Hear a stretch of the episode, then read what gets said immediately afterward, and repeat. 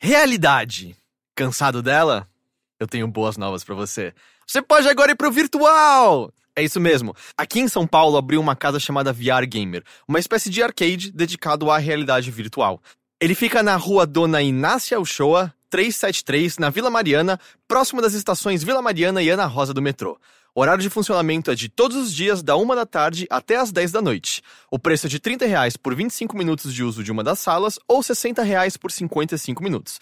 No entanto, de segunda a sexta, da 1 às 6 da tarde, você tem 50% de desconto, exceto nos feriados. Ou 45 reais por 55 minutos para grupos de 4 ou mais pessoas. Além disso, se você está ouvindo isso no dia do lançamento desse podcast, na terça-feira, dia 11, você ainda tem tempo de aproveitar uma promoção.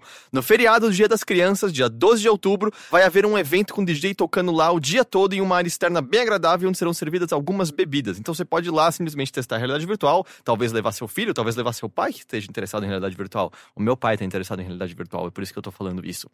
Caso você não vá no Dia das Crianças, mas prefira ir outro dia, tudo bem, você pode simplesmente chegar lá e, se não houver disponibilidade no momento, há uma sala de espera, na qual obviamente você pode esperar, ou você pode agendar o seu horário através do site oficial, que é o vrgamer.com.br.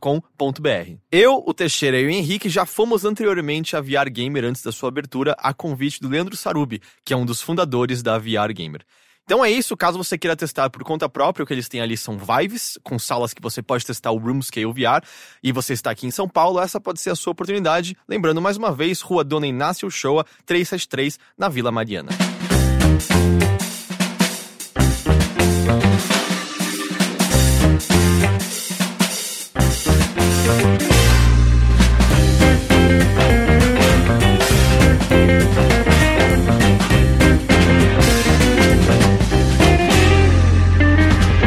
Saudações a todos! Bem-vindos a mais uma incrível, maravilhosa e perfeita. Eu vou chamar de perfeita. Nem ouvi ainda, nem aconteceu ainda, mas eu vou chamar de perfeita. Sabe que isso é uma puta responsabilidade, né? É, Porque cara- se não for perfe- perfeita, a culpa cai toda sobre você. Daqui a 10 minutos ninguém nem vai lembrar desse adjetivo. E na próxima edição a gente pode dizer que nem valeu porque a próxima é mais perfeita ainda. Mas é a mais perfeita edição do Bilheteria. Hum, Eu sou o seu anfitrião interino, Heitor de Paula, por um erro de cálculo, porque eu achei que o Teixeira já estaria de volta aqui na semana. Eu acho que você, você é anfi- anfitrião, ponto.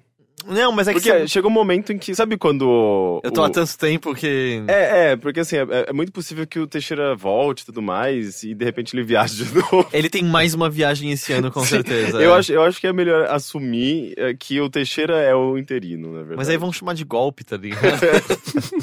Não, mas Então- ele não vai, ele, ele vai estar presente de vez em quando. Mas né? é, eu errei. Eu achei que o Teixeira estaria de volta essa semana, ele só tá de volta na semana que vem. Ele só desembarca, tipo, quinta-feira de manhã, algo assim. Mas bem, eu sou Heitor de Paula, eu tô aqui acompanhado do Henrique Sampaio. Olá. Você tá meio vestido como um marinheiro hoje, alguém te disse isso?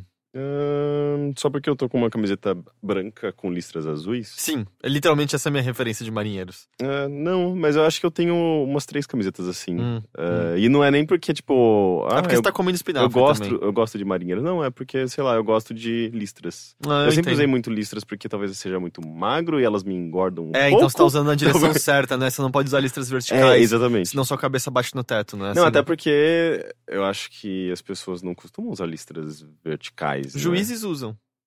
Hã? Por quê? Ah, porque listradinho, não é? Pra cima e pra baixo, a camiseta de juiz, branco e preto. Nunca. É? Não sei se eu já reparei. Não? Eu não Não, lembro disso, pensa não. o juiz clássico, assim, do. do, do Pra mim é um do- cara de terno e gravata. Não, não o juiz do tribunal, juiz de esporte. Ah! Todo mundo pensou no Ah, tribunal? Sim, tipo, Sim. cami- tipo camisa do Botafogo, assim. É, é. No- Eu tô louco. Tipo, tinha uma Não, roupa não. tradicional de juiz, que era listradinha branco e preto. Cara, se você vertical, fala não é? juiz, eu vou pensar no juiz de tribunal. Tá, o árbitro. Pode ser árbitro? Eu mais imagino que eu imagino que quando era preto e branco é, fosse assim, porque aí os, os, os times eles se vestiam de branco e preto, e aí, tipo, sei lá, o juiz vestia de uma camisa diferente. Uma coisa neutra? É, não sei, talvez. As refs do derby usam coisas branco e preto. É, sim. Então é daí que vem minha referência. E, e a roupa tradicional de ladrão, a roupa tradicional de ladrão é listra horizontal também, né? É verdade. Não Você tá é- me chamando de ladrão, é isso? Não, tô te chamando Tá de em- marinheiro. É... Ou de irmãos metralha? Mas, irmão, mas irmão, metralha são ladrões, né? Então, é, É. mas mais do que ladrões, são detentos. São...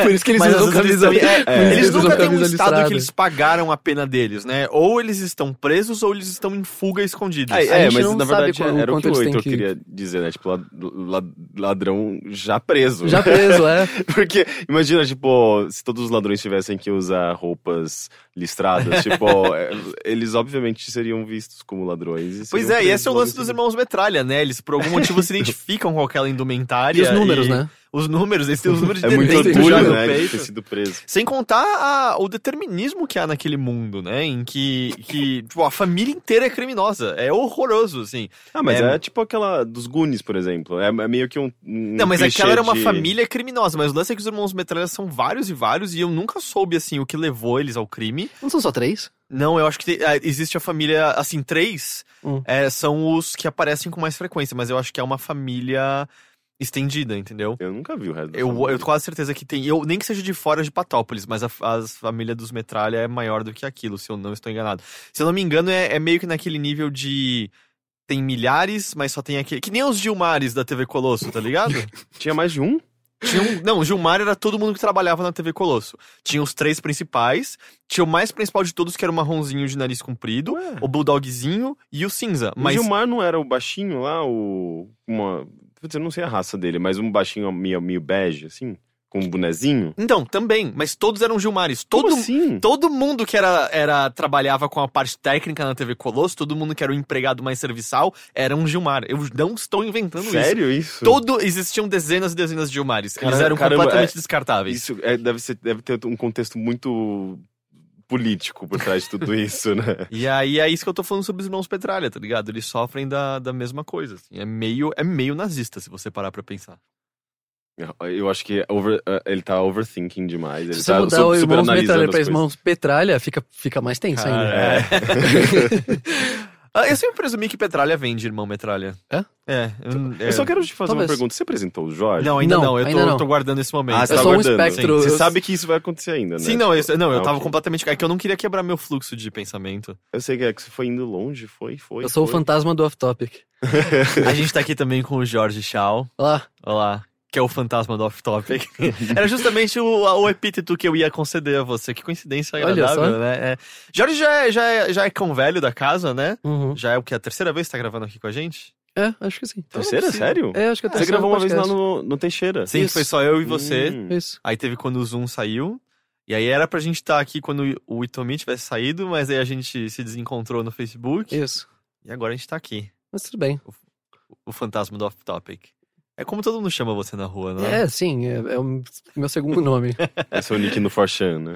É Jorge, o fantasma do off-to- off-topic Shaw. Volta e meia você tá em, em festas. Esse perguntou o fantasma do off-topic já chegou. Mas eu Ah, lembro. Eu e lembro aí que ele o- chega e falando, porra, gente, e a situação da Lapônia? Assim, ah, tá aí ele. Alguns me chamam de fantasma, outros de off-topic. Mas eu, eu, eu lembro que no Steam o Jorge era o travesseiro Travesseiro inoportuno. inoportuno. o travesseiro Porque era uma, inoportuno. era uma. Eu peguei uma imagenzinha pra, do meu. É porque, cara, quando as, as pessoas jogavam Team Fortress no, na Steam, é- era tipo. Era um celeiro de merda. Todos, todos os, os, os IDs das pessoas eram absurdos. Cara, é um celeiro de merda. Eu gosto muito porque Já é a é ideia, merda normalmente. é a né? ideia Você- de que. Não, é que a ideia é que tem É. tanta merda que você tem um lugar só pra estocar o que tá sobrando. tá? Então, mas é que celeiro geralmente já é Só de fedido, bosta. né? Já tem bastante, Já tem bosta é, demais. Não, mas é que celeiro um pode que- ser só de palha, Não, por exemplo, substitui de tudo capim. que tem É. por merda, exato, você tá estocando. É. É, então, e aí, aí, eu, aí eu resolvi fazer, eu falei, não, eu vou, eu vou pegar essa ideia que as pessoas pegam objetos e, tipo, personificam, e eu vou fazer um pra mim. Aí eu peguei uma imagem de um, de uma almofada de peido e botei Sim, E Aquelas que você senta em cima. isso. Aquelas almofadas de borracha de peido e que inclusive era mal bonitinha, que tinha um ursinho é, peidando, assim, com uma cara meio, meio lúdica. É, eu ia olhando pra você, assim. E aí ficou Jorge, o travesseiro inoportuno. Isso foi a coisa mais acadêmica que alguém podia descrever sobre um urso com flatulência, né? Tipo, é um ursinho com uma cara lúdica soltando um peido. Tá? Flatulências. Flatulências. Tocando os dedos, assim, olhando pra você. Legal. Mas é, alguém tem mais alguma coisa pra falar sobre os irmãos metralha? Não, não. Ok, a gente pode então dar aquele assunto como encerrado. Agora eu voltei. Como vocês estão? Bem. Bem? Tudo bem. Que bom, eu também, cara. Foi um fim de semana revigorante. Foi um fim de semana no qual eu quase não dormi. E, e é foi revigorante? por Foi disso? porque eu me mantive, parece que ocupado com coisas que não concerniam em nada as coisas que me concernem normalmente. E aí parece quase uma mini férias, sabe? Nossa, mas- Discorra sobre. Ah, eu, sei lá, casamento de amigo e ver pessoas que eu não vejo normalmente. E aí Ah. você tem que. Os assuntos que você tem normalmente. Porque não adianta, assim, eu. Por conta do círculo de amizades, você acaba falando meio que sobre as mesmas coisas da cultura pop, você acaba falando sobre os mesmos. Você acaba falando sobre videogame, você acaba conversando sobre. Você acaba tendo o mesmo viés político e acaba puxando, abordando isso. E aí, de repente, você tá encontrando pessoas que você não vê há muito tempo. E o set de assuntos que você tem normalmente é muito diferente, sabe? E é- isso é refrescante. Você vê um fim de semana de lazer off-topic. Pois é, pois é. Entendo Eu, bastante eu, sobre isso. eu apreciei bastante o meu fim de semana. Que bom. É, eu, eu, eu, eu meio que tô ligado a pessoas que são bastante. Tem, uma, tem perspectivas bastante diferentes da minha, por conta do meu namorado, o que eu acho interessante, porque justamente você sai um pouco daquela, daquela sua zona de conforto, né? E você tem que falar sobre outras coisas e você acaba tendo contato com opiniões diversas, assim. Eu acho bom, sabe? Tipo, é, é bom que isso não seja uma exceção, e sim seja, tipo, uma coisa constante na sua vida, sabe? Porque senão, justamente, a gente fica meio que vivendo uma bolha, né? O, o Facebook já é uma bolha. Uhum. Imagina, tipo, se você, sua vida inteira continua, você continua filtrando demais as coisas como uma rede social faz pra você. Então, eu acho legal fazer esse tipo de, ter esse tipo de experiência, sabe? Falando em filtrar coisas demais via redes sociais, vocês viram o trailer da nova temporada de Black Mirror? Eu não vi o trailer Não, ainda. Não? d- d- d- não. É. Você, você me deu um choque, tapa na cara, assim, logo de cara. Uh, cara, ca- é que assim, ele já dá uma. Primeiro que o trailer tá bem agitado pra cacete, assim. É, é- sabe, trailer que sabe vender uma ideia sem te entregar ela inteira do, do que ela vai Uhum. ser. Então, e ele dá uma pitadinha sobre o que acho que são seis novos episódios. Ele dá uma pitadinha sobre o que Seis? cada. É. Sobre o que cada um dos novos episódios vai ser, assim. Tem um que eu acho que vai gerar discussões interessantes, porque se eu entendi corretamente, te- é, é- vai ser sobre a questão de jogos que têm consequências reais, assim. Ao ponto de que você Hum. pode talvez matar pessoas ou morrer no processo e tal. É, eu já puxo até pra Westworld, né? Porque é meio que isso também.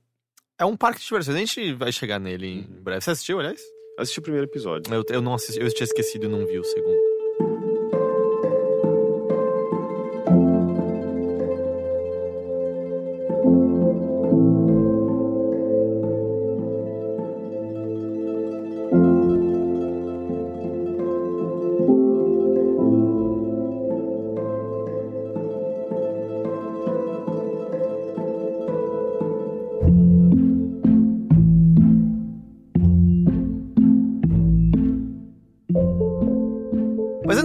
Entrar nesses assuntos assim, vamos entrar no Jorge? Eita. Uh, uh. Um, acho que tem bastante espaço em mim pra todos. Mas você é magrinho, né? Eu tenho minhas dúvidas, mas tudo bem. Eu emagreci um pouquinho recentemente, A o Henrique também é magrinho. E o Henrique agora é um marinheiro. Marinheiros sabem entrar em lugares que ninguém mais entra. Foi o que É. minha avó falou. Eu não, eu, não, eu, não, eu não tenho uma- nenhuma piada com marinheiro pra incluir aqui, gente. Eu não sou mãe- marinheiro, não Não, tenho eu acho interessante como a visão de. A associação de marinheiro que você tá fazendo é a mais. Correta? Rasa possível. Assim, Olha, é, eu- tipo, eu posso- ser- ele tá usando, é tipo, é tipo, sei lá, meu pai faz um comentário sobre, tipo, eu tô usando uma calça amarela. Ah, nossa, banana de pijama, sei lá, qualquer coisa assim.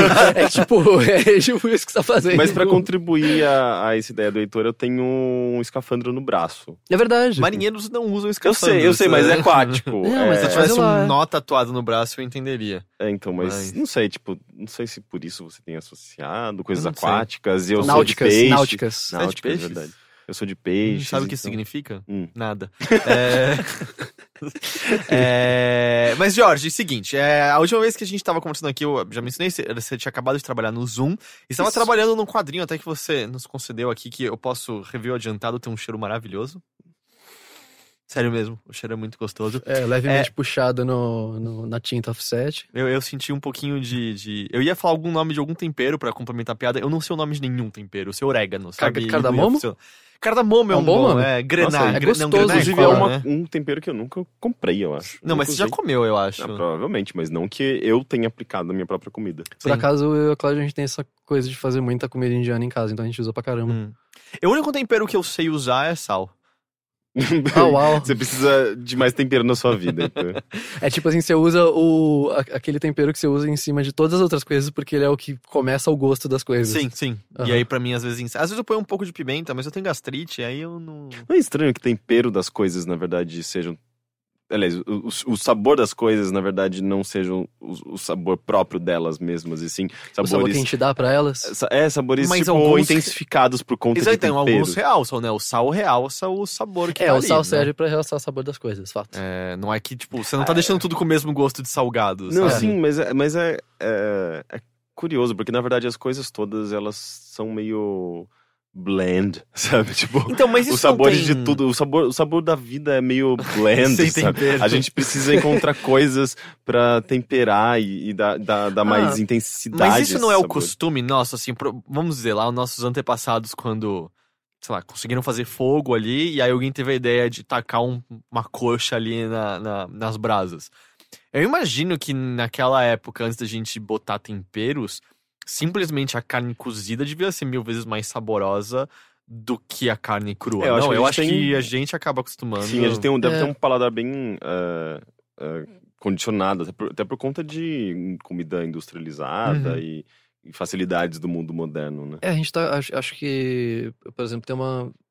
Tem uma, uma tangente da, da culinária, uma parte da culinária japonesa que super, tipo, tenta mexer o mínimo nos alimentos pra fazer as coisas. Então, tipo, o mais importante é o jeito que você corta e o jeito que você, tipo, prepara o mais sutil possível. E aí, tipo, você tem que sentir o bagulho, Aham. o sabor de tudo, todas as coisas juntas, meio que se desenrolando na boca. Mas é, tipo, tudo quase, tipo, bem cru, muito pouquinho feito, assim. Eu posso que isso daí foi eh, estudo pro Itomi. Talvez. Ou foi muito Chef's Table. Mas, Talvez bom, seja mais, mais razoável a segunda opção. Mas você mostrou pra Itomi, que era onde eu tava indo, e era o quadrinho que você tava ainda desenhando na época que a gente conversou sobre o Zoom aqui. não Isso. Foi? Isso. É, era um quadrinho que você mostrava duras penas que você tava passando no Instagram, pela quantidade de coisas, que, de detalhes que você resolveu colocar E é. em cada página. E agora ele agora foi bastante. lançado, ele tá lançado o quê? Há dois meses? Dois meses, a gente tá em outubro? Três. Três meses? A gente lança em julho. Ele existe fisicamente, tem uma cópia aqui em minhas mãos existe? agora, é o quadrinho mais recente seu. Então fala um pouco dele pra gente. Está à venda. É, available on iTunes. É, só deixando claro, é porque se fala Itomi, escreve H-I-T-O-M-I, né? Isso. Hitomi. Mas, ok, fala pra- sobre... Sei- seria, acho que a pronúncia certa. Ah, provavelmente, tipo, vai ter algum algum é, Muciori que vai, tipo, me corrigir eventualmente. Mas é, a Itomi é sobre essa mocinha, a Itomi, que é a menina que mora numa pequena vila do interior do Japão. E ela encontra no, no, no meio da vida mundana nela que ela super sente tédio e, enfim, como todo adolescente, adolescente não, como toda criança mais mais retraída e tal, ela acha a vida dela um pouco chata, muito tediosa, e ela tem um um relacionamento um pouco distante com os pais. E ela encontra um objeto mágico no, no sótão dela, que ela não sabia nem que existia. O que- sótão ou um objeto mágico? Os dois. Ok. É, um por consequência do outro. e eu, eu tô muito bem nesse pitch, inclusive. É, e é uma máquina fotográfica que é capaz de parar o tempo quando você tira fotos. Por quanto tempo? Até você rebobinar o filme. Hum. É uma máquina antiga. E quando a- o filme acabar, é isso? Acho que tudo bem. Você pode, você bota outro. Assim, você revela e tá tudo bem.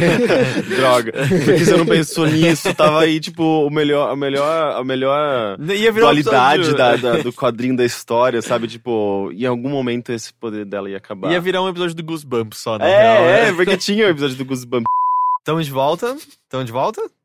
Estamos de volta. Estamos de volta? Aconteceu um negócio muito sinistro agora. Acabou a luz e a gente descobriu que esse estúdio é muito escuro quando ele tá sem luz.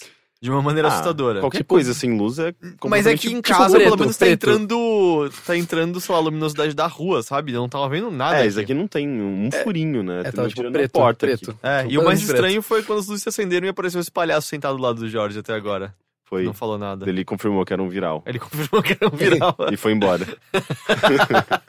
Ele só não falou do quê? Ele só falou, é um viral. Uma voz estranhamente humana. Estranhamente, co- quase como se palhaços tivessem sentimentos. É, mais aveludada que todas de nós. a gente tava falando de Goosebumps. Sim. E eu ia citar um episódio que a Você pessoa citou. tira uma foto. Não, isso foi perdido com a- o apagar das luzes. Ah, foi? Que eu falei, era um episódio quando a pessoa tirava foto, tinha um greblinzinho no fundo. E aí. E aí aconteciam coisas terríveis com essa pessoa em seguida. Então, Tinha uma e- família no churrasco que eu acho que pegava fogo e morria.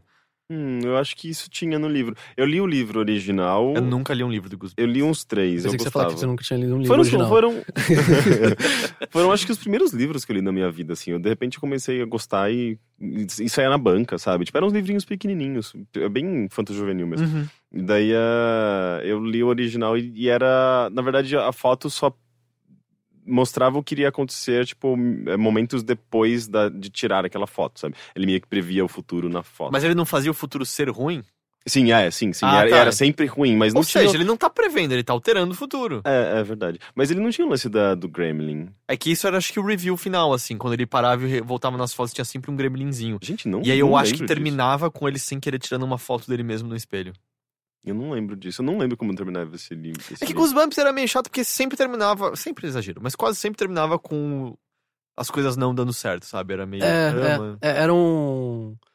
Sei lá, um. Além da imaginação, meio de terrorzinho, né? Mas além- da imaginação, tem coisas positivas que acontecem. Tem? Nem, nem todos são meio. É que a gente sempre pensa no cara quebrando os óculos no fim do mundo e não conseguindo ler mais livros Por e tal. exemplo. Não, não, mas tem vários que são meio boas resoluções e coisas legais, assim. Nem todos são twistzinhos inesperados. É que o Goosebumps tinha alguns que iam muito longe. Lembra de um que era sobre um cara que tava criando umas formigas mutantes no porão e elas começam a ganhar e dominar as pessoas. Esse eu não lembro. Mas aí tudo era um sonho. E aí o garoto acorda e, na verdade, ele faz parte de um viveiro de humanos que são controlados por formigas gigantescas e tal. como se fosse aqueles lá que são de vidro, sabe? De lado. Rapaz. Não, mas tudo bem. É é uma série...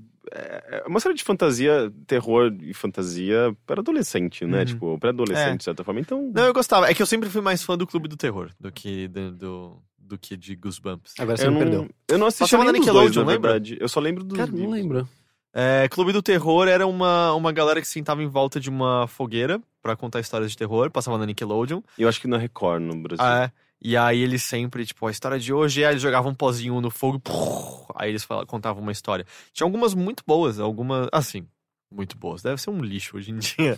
Mas na época eu gostava bastante. Algumas até me davam medo, algumas não eram, não eram assustadoras. Tinha quase um sexto sentido for kids lá, assim, que era de um cara que tava vendo um- uma garota perseguindo ele, ele não entendia por quê. E aí era. Ele tinha morrido num acidente com ela, ela era namorada dele, ele Oh, não sabia uau. que ele tava morto. Aí a irmã dele, que era a única que ainda ouvia, falava assim: ela voltou por amor. Aí os dois viravam fantasmas apaixonados e iam pro além juntos. They were dead alone. Era legal. É. ok, vamos voltar. Aí, Tommy. Aham. onde, onde. Máquina fotográfica mágica no sótão. Isso. Ahn, e não quero spoiler muito, mas eh, ela vai eventualmente ter que. Ela vai, vai encontrar situações mais complicadas em que, tipo. eh, ela se depara com o, o dilema de, tipo, no momento que ela pode parar o tempo e ela, ela pode, de repente, alterar as coisas e- ou não. E se ela deve ou não alterar as coisas, Uhum. tipo, pra proveito dela e tal. E é. Foi. O, o roteirista é o Ricardo Hirsch, que é, a gente. Ele. Tipo, a gente é amigo há muito tempo, né? Tipo, de, de infância, assim, e um dia ele me. Ele, sei lá, teve um sonho com, com isso da câmera fotográfica para o tempo. Sério? Ele que sonhou com Ele isso? sonhou com isso, apesar dele não lembrar, ele sonhou. É, e ele sempre fala, pô, não lembro de ter sonhado, mas ele fez, tipo, uma conversa de hangouts, assim, ele, tipo, mandou, oh, sonhei com isso aqui, e eu queria muito que fosse, tipo, uma animação do Studio Ghibli, mas acho que não vai rolar, né? Então, assim, então a gente podia fazer um quadrinho, né? Ah, pode ser, vambora. E foi legal porque, tipo, sei lá, ah, a, a, a- Mosquito foi. O meu quadrinho anterior foi um projeto que eu fiz com minha esposa. é, que, que foi legal que eu pude tipo, trazer um- ela um pouquinho para esse universo de fazer quadrinhos e vivenciar esse, o, o- o fazer e o, e o vender dos quadrinhos. E aí fiz isso com, com um amigo que é muito próximo, tipo, um, melhor amigo e, e, e, também outra, foi outra experiência interessante. Ou seja, tem sido, tem sido experiências bem pessoais, assim, de certa forma, né? É, De- eu- assim, acho que eu vou parar com isso. Porque eu preciso focar na minha carreira. parar de trazer as pessoas para os quadrinhos, mas. é, mas foi legal. E, é, foi legal justamente para poder, poder vivenciar, ter um, um tipo de processo mais, mais pessoal, mais próximo com as pessoas. Até porque são, foram duas pessoas que não fazem quadrinhos. Mas o que você quer dizer quando tipo, me focar na minha carreira, assim? São, são Ah, desvios? continuar escrevendo não? minhas coisas. Você gosta de e- escrever e desenhar, não só desenhar ideias de outras pessoas. Sim, e também é, desenhar coisas que tenham mais a ver com o meu estilo.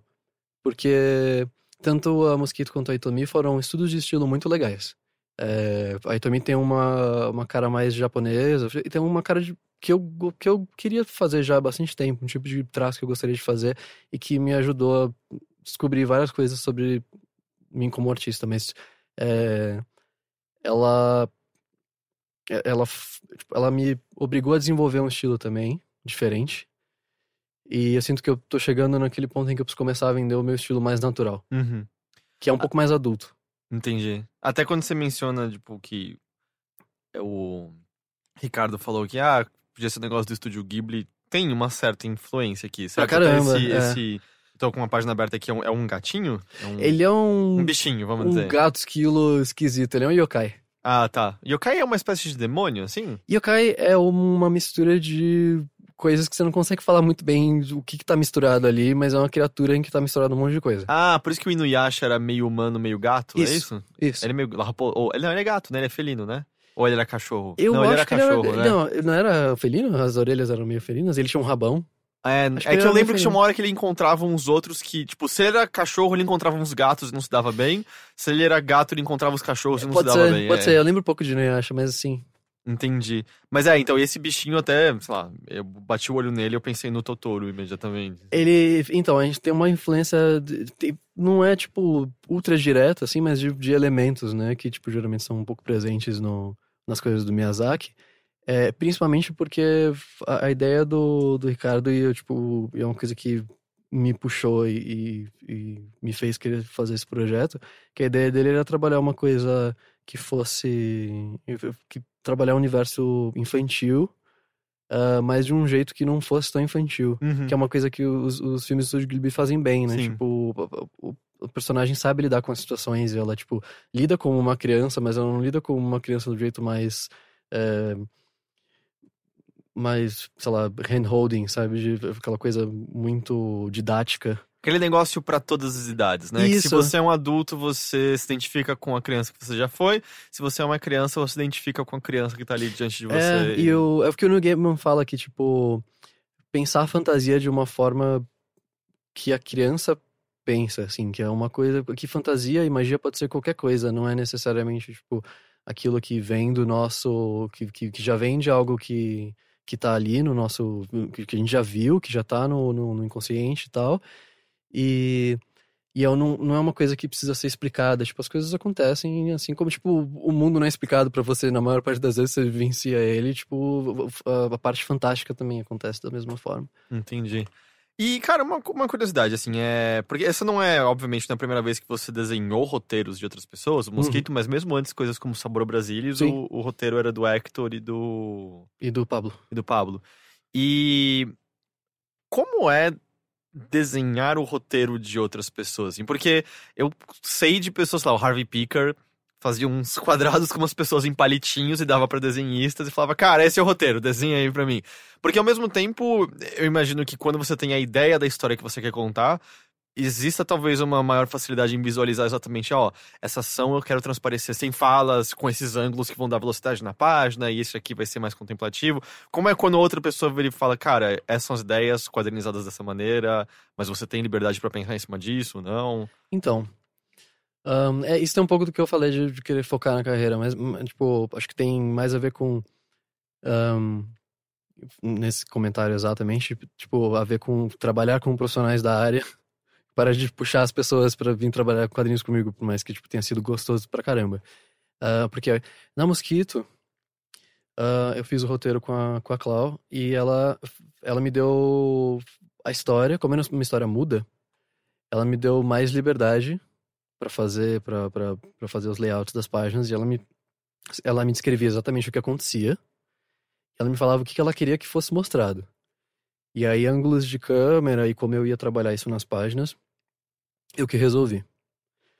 É, com o Ricardo, ele tem, ele pensa de uma forma mais cinematográfica, porque ele trabalha com, com edição, ele trabalha com vídeo.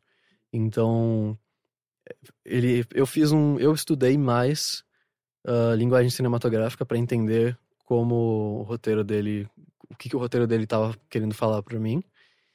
E eu falei para ele fazer uma lição de casa de tipo me mandar, eu não precisava tipo pensar em páginas, mas pensar em planos. Como você faria isso numa animação? Como você enquadraria as coisas numa animação? Aí, tipo, me, me fala como seria o teu filme.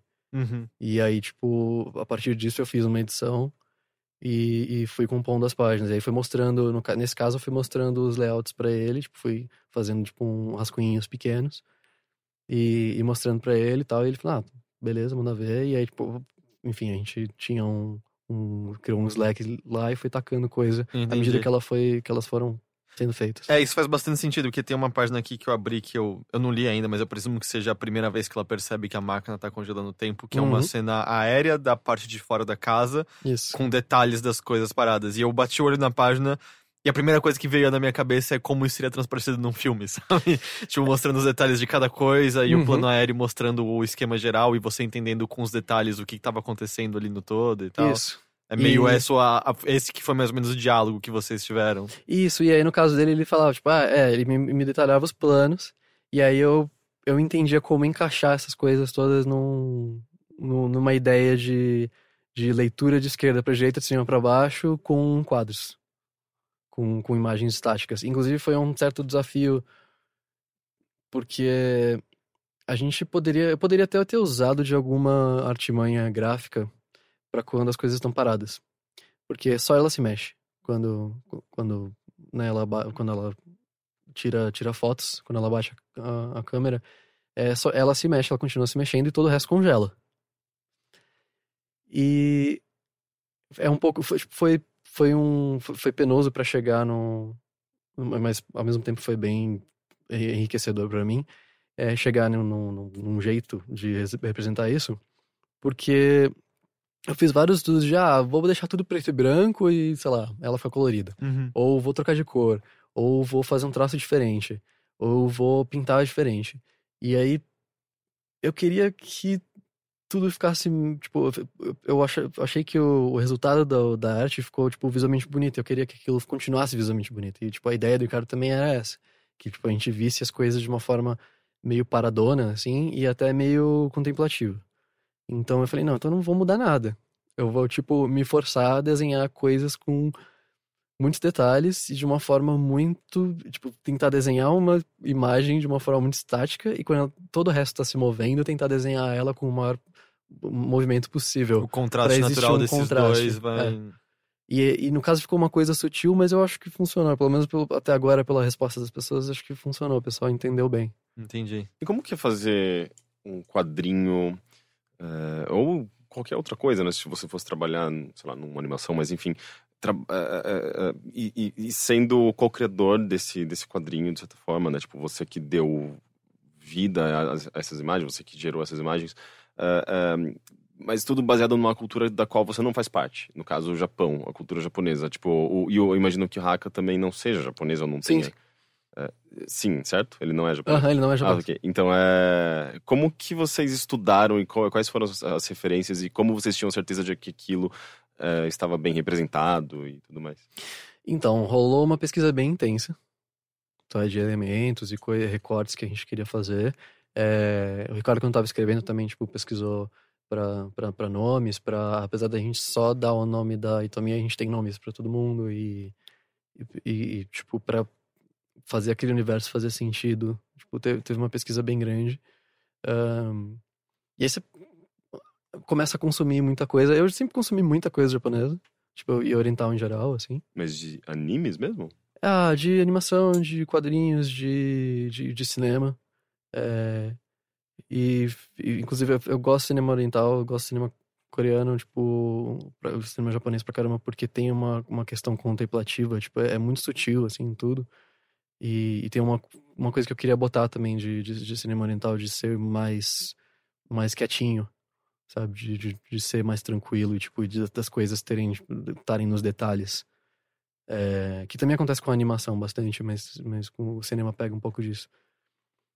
E, E a, a gente tem uma, inclusive ela, a gente tem uma localização exata para onde é a vila onde ela mora, tal, mas a gente não fala isso em momento algum, que eu quis, Uhum. eu quis deixar em aberto para poder inventar um pouquinho, para até não me prender muito, justamente por eu não ter uma referência tão específica de local, de não estar no local, de não viver aquele local. Ah, ninguém nunca comeria isso nessa É, cidade específica. Tipo, eu, não- assim, ah, eu quis não, não importa, quis assim. bater assim em algumas coisas. Eu falei, não, eu vou me, vou me prender ao cenário urbano, cenário de interior do, do Japão. E aí, tipo, permear nas, nas principais exemplos que eu posso ter disso e, e tentar não cometer nenhuma gafe pra, pra também não, não fazer jus ao, ao material base. É, porque também não é só a representação visual do cenário, né? Tipo, tem a questão de costumes, que provavelmente vocês também tiveram que eh, entender pra encaixar. eh, ainda mais que se, eh, eu acho que eu não, não li a história ainda, mas me parece ser, ser, ser- ser um pouco sobre o mundano também, né? Tipo, coisas do, Bastante. do, do, do dia a dia da garota e tudo mais. Então isso acaba abraçando muito essa questão dos costumes, da, do- da, enfim, da- das tradições japonesas.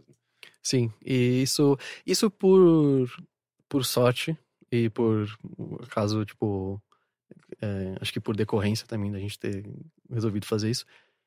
É, eu, eu já tinha bastante familiaridade até, por, por, por consumir bastante material. Uhum. Pelo menos essa parte de costumes já, é tipo, ah, beleza. Até coisas que a gente pesquisou e viu que uma coisa não era, outra coisa não era. É, tudo que a gente viu fazia sentido dentro do nosso repertório. Isso, isso foi bom.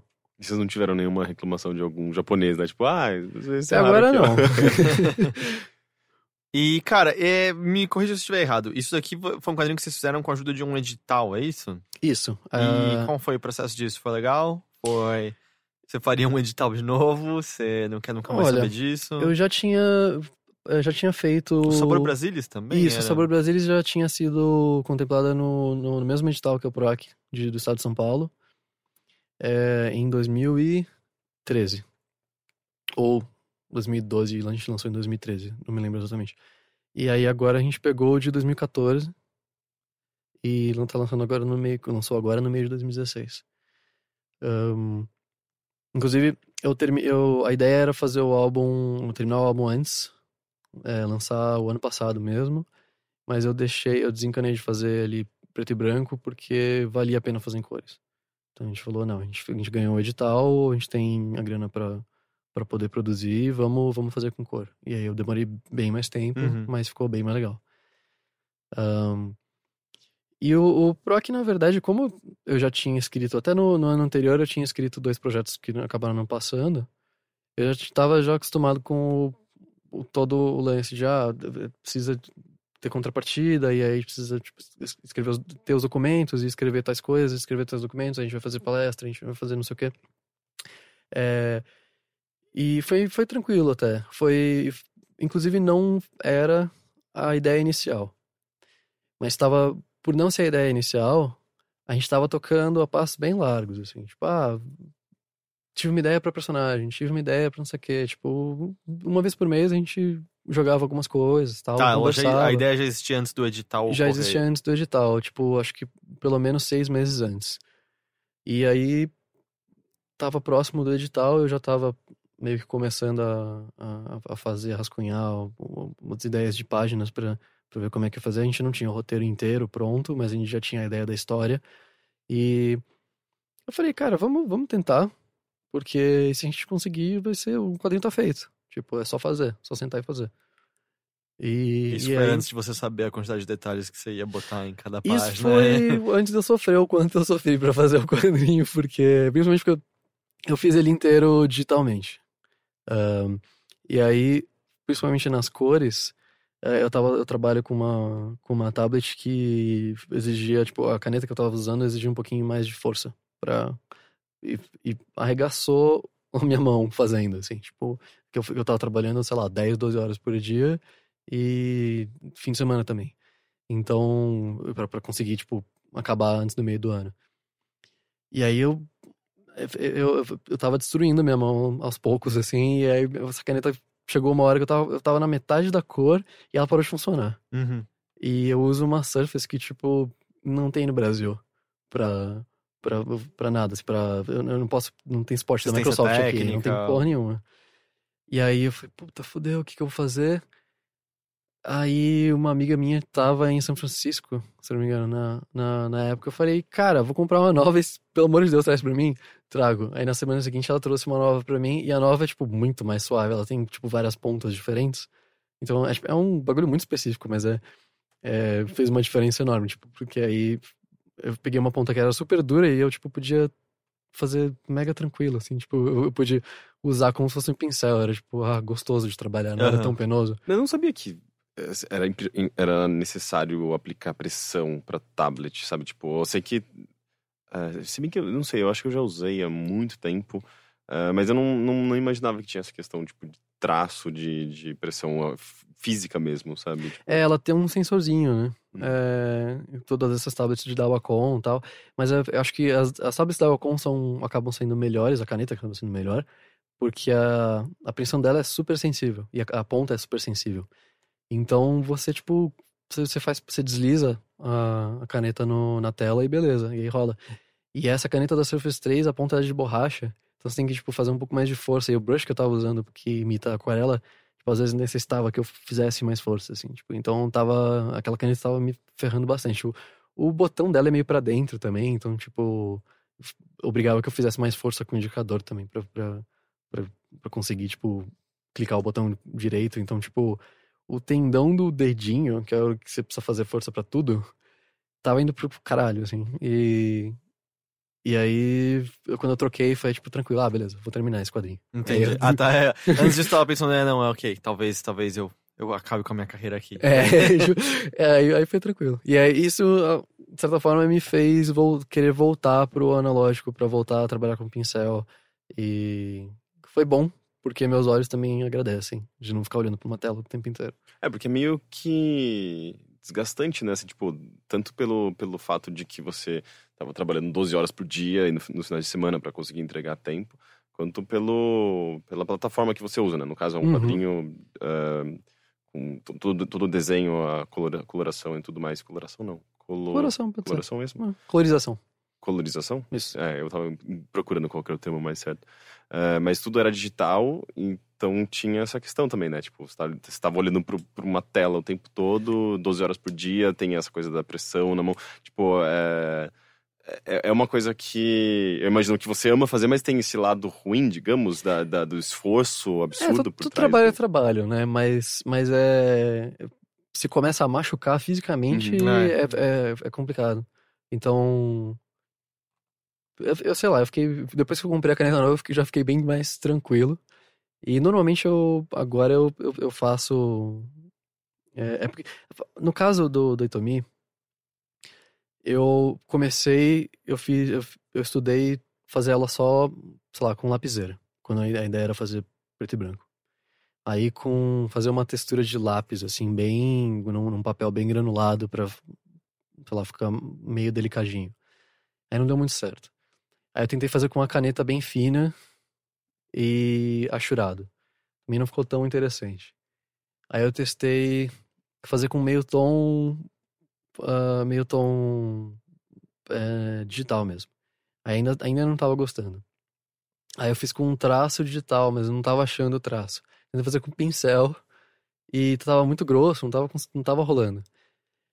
Aí eu tentei fazer com aguada e caneta, também não deu certo. Aí no fim das contas eu. E nesse, no meio desses estudos eu achei um, um brush que um, um cara que tava, tava vendendo é, de, de configuração pro Manga Studio, que é o programa que eu uso. E, e caiu como uma luva, assim. Eu fiz. Eu resolvi usar um traço muito fininho pro, pro, pro traço preto e fazer os preenchimentos mesmo com essa cara de aquarela que Uhum. esse brush dava, que dava, ficava bem natural. E aí rolou.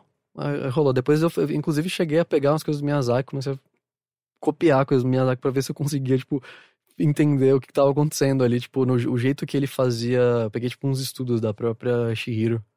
Comecei a, tipo, co- copiar umas poses que ele fazia da Shihiro olhando, assim, e tentando botar a Itomi no meio, pra entender como ele fazia a anatomia da criança, porque é difícil desenhar a anatomia da criança. É, por quê? E- É porque é qualquer, qualquer proporção.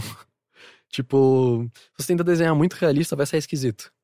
Então, e aí no caso a ideia não era fazer muito realista, então eu, queria entender como ele chegava na, no- naquele nível de delicadeza do, de gesto da criança, tipo, de que, que ao mesmo tempo é meio é meio estabanado assim, porque é uma criança e tipo, ainda tem aquela coisa de estar tá, de, de não, não saber lidar com a proporção das coisas, porque ela cresce muito rápido. E e ao mesmo tempo de, de ser pequena, de ser frágil e ser delicada. Então, acho que eles, o Studio Ghibli faz isso muito bem. Então, é, aí eu comecei a estudar isso mesmo para ver como é que como é que funcionava, como é que como é que era essa movimentação. Até porque o quadrinho tem muito pouca fala. Uhum. É, ele tem de pouco a quase nada, assim, é, propositalmente. Então, o gesto e os detalhes iam ser muito importantes. Não, o gesto dela, principalmente. Tinha que, que é transparecer o... muito com a linguagem corporal. Sim, e, da... e a gente segue a personagem o tempo inteiro. Então, ela precisava ter, ela precisava ter uma identidade própria e um jeito de ser. É, que, e eu precisava passar isso por, por gesto e por, e por, por expressão. É engraçado, né? Tipo, tem. A gente teve dois jogos muito grandes, aliás, muito grandes. Um, acho que grande, e outro nem, não tanto, mas enfim, jogos importantes nesse ano que são exatamente isso, né? Jogos mudos que a partir do gesto e das expressões Qual corporais. É outro, Virginia? Limbo? Que... Limbo não. O Inside. Inside. Nossa, meu Deus, que jogo. São dois jogos maravilhosos. É. E é, que eu acho que é o que dá pra dizer que é grande, né? Virginia acho que não dá pra é, dizer o, que é grande. É, o Virginia Inside, é menor, né? Aí que tá, né? Na verdade, talvez o Virginia seja até mais caro em termos. Ah, é? se você for, porque ele, sim, ele teve um, um investimento grande da. É. Eu tava pensando mais em termos de parece que burburinho que causou. É, sim.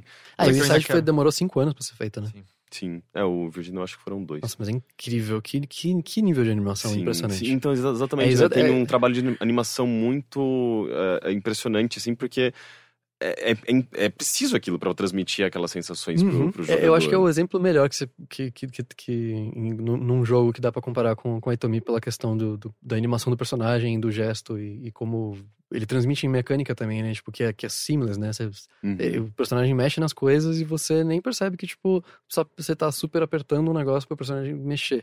Tipo, ele faz tudo que você quer sem você precisar fazer nada além de apertar aquele mesmo botão que você aperta de interação com as coisas. Uhum. É, é, muito, muito foda. E agora você vai fazer o quê? Você vai entrar num sabático? Você já vai partir ah, para esses não. projetos pessoais? uh, eu tava fazendo algumas coisas mais comerciais recentemente. Até Coisa pra. Super-herói? É, não, de, tipo, publicidade, de, de, animação, mas projetos legais. Tipo, recentemente peguei dois projetos de publicidade que são legais de fazer e que estão tomando bastante tempo, mas assim, eu precisava de um tempinho de quadrinhos até pra. É bom, sei lá. Eu e, e, no caso do, do, do PROAC, tipo, fazer, quando eu, as coisas que eu faço para fora são, é mais tranquilo porque eu recebo salário, né? Tipo, você recebe adiantamento. Uhum. Na, maior, na, na, maior parte das editoras grandes de lá. E, e, aqui não. Aqui é autoral. Então eu tenho que esperar, tipo, o quadrinho vender pra, pra, pra começar a fazer caixa. Entendi. Tipo, o, no caso, o PROAC pagou uma boa parte da produção. Mas a grana ainda não é tão grande. Entendi. É, então. Existe chance de traduzir para inglês, para lançar em outras partes do mundo? Sim. Um, a gente chegou, a gente chegou a traduzir já, inclusive. É, cheguei a, a sondar já algumas editoras. E o, o, o, o, quadrinho foi publicado por uma editora aqui, né? Que é a Balão Editorial.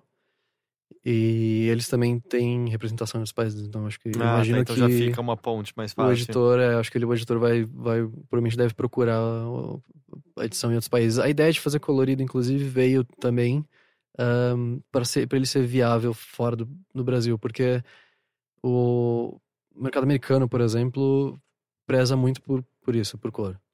Tipo, em comic shop, etc. E, e aqui a gente é, é caro produzir né? Gráfica cara. E ficou mais ainda recentemente. Então, foi uma decisão assim de, ah, beleza, a gente vai perder um pouco de grana uhum. para produzir isso, mas acho que vai valer mais a pena porque a gente vai ter mais oportunidade de exportar isso. Tá. E, e eu queria ter, um, ter, queria ter quadrinhos meus daqui é, lá fora. Tipo, a Mosquito eu fiz muda justamente porque eu posso vender em qualquer convenção que eu vou no mundo. É, e no caso aí também tem fala, então a gente quis é, ter certeza que ia dar para fazer. A gente tentou tomar as medidas necessárias para conseguir exportar ela. Mas é agora que você falou é verdade, acho que é o primeiro quadrinho seu que eu leio que é colorido. Ah. Porque o Sabor Brasilis é preto e branco também, É, duas né? cores. É, são É, duas cores.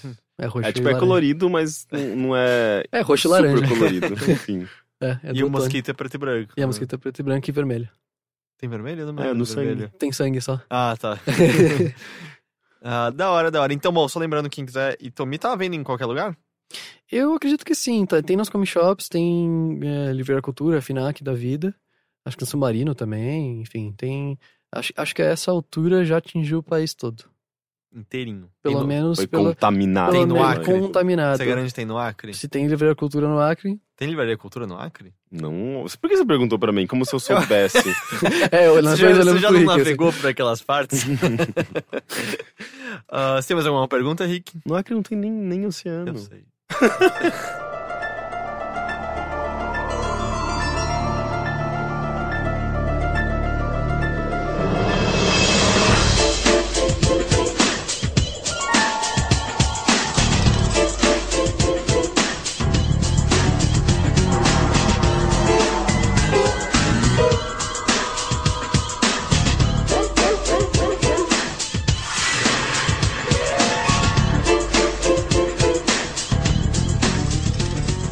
Jorge, aproveitando que a gente ainda tá dentro de você, Uhum. é... vamos lá, Tá bem cultura confortável aqui. Tá, tá quentinho. É, quem diria que no fim das contas a gente ia gostar de Vor? É, O que, que você andou além das suas próprias coisas, lendo, ouvindo, vendo, que você queira compartilhar com a meninada lá em casa? Com a meninada lá em casa. Ahn, Ah, primeiro eu vou falar bem rápido, mas é, é, que eu falei da outra vez e eu acho que, acho que tem que falar de novo, que essa, é dessa série Injection, que se vocês não. que a Image tá publicando, se as pessoas não estão lendo, elas deveriam estar lendo. Eu não Ponto. estou lendo. Ponto. Leia Injection. Ponto. Ok. Eu me lembro que você chegou a comentar. Eu, eu eu- comentei no outro, no outro podcast, mas acho que Injection Mas eu- eu merece, ando- mas. Eu ando tão relapso pra quadrinhos, assim, que eu, sei lá, nem me. Eu acho que eu, eu, eu precisava entrar primeiro pra poder procurar depois, sabe? Eu Aham. acho que deveria ser uma porta de entrada, inclusive. Eu preciso te dar Wicked and Divine pra ler. Acho que você vai Então eu tenho, bastante. eu quero, porque tem. A minha namorada tem, eu tenho algumas edições lá em casa. E o roteirista é um ex-jornalista de games. Do Weekend and Divine. Do Wicked and Divine? É. Sim. É? É, como é o nome é? dele? É o. Peraí. Eu não vou lembrar. Jim McKelvey. Caramba, é... Agora eu, agora eu esquecer, É, caramba. quando a gente mais precisa. é um dos roteiristas- lembra. meus roteiristas favoritos, Ah, eu é? esqueci agora. Ah, peraí, É, eu vou, vou abrir aqui. É uma dupla aqui de um, de um quadrinho que, que, era, que é bem, bem legal também, do, da, da Image, que chamava É. Phonogram, que é uma... É na mesma pegada, são pessoas que meio que têm poderes relacionados à música. E aí todo, todo, todo quadrinho tem... to- Todo número tem uma referência, tipo, Kieron. Kieron Gillen. Kieron Gillen. Ele é, ele é jornalista de games. Ah, é? É, ele escreveu pra vários. Ele era mais na Europa, mas escreveu pra vários veículos que a gente conhece sabia e tal. E eu. E era, cara, os reviews deles eram muito bons. Era daqueles caras que, cujos textos de crítica eram, eram meio que crítica mesmo. Assim. Procure o texto do, sobre o Deus Ex original dele. É, é muito bom. Pô, fudido. É, e, e aí eu tava com muito interesse de ler justamente, tipo, bom, por conta dessa, dessa relação, assim. Ele, ele, era um, ele era um dos jornalistas de games que me fez querer ser jornalista de games, assim. É, porque era quando, sei lá, você tava acostumado a ler os reviews que, ah, tipo, eu sei se o jogo é legal ou não, e você lia o texto dele, se, ah, eu, eu acho que eu sei algo a mais sobre esse jogo Uhum. agora, sabe? E, e aí tem o Wicked and Divine lá em casa, mas não deu tempo ainda simplesmente de ler. Cara, é muito. é, sei lá, é, é das coisas que eu mais recomendo, eu acho que essa é a que mais sai da minha boca. E eu tô lendo também uma outra série da Image, ultimamente eu tô muito no rolê Image, mas enfim, tá saindo bastante coisa boa.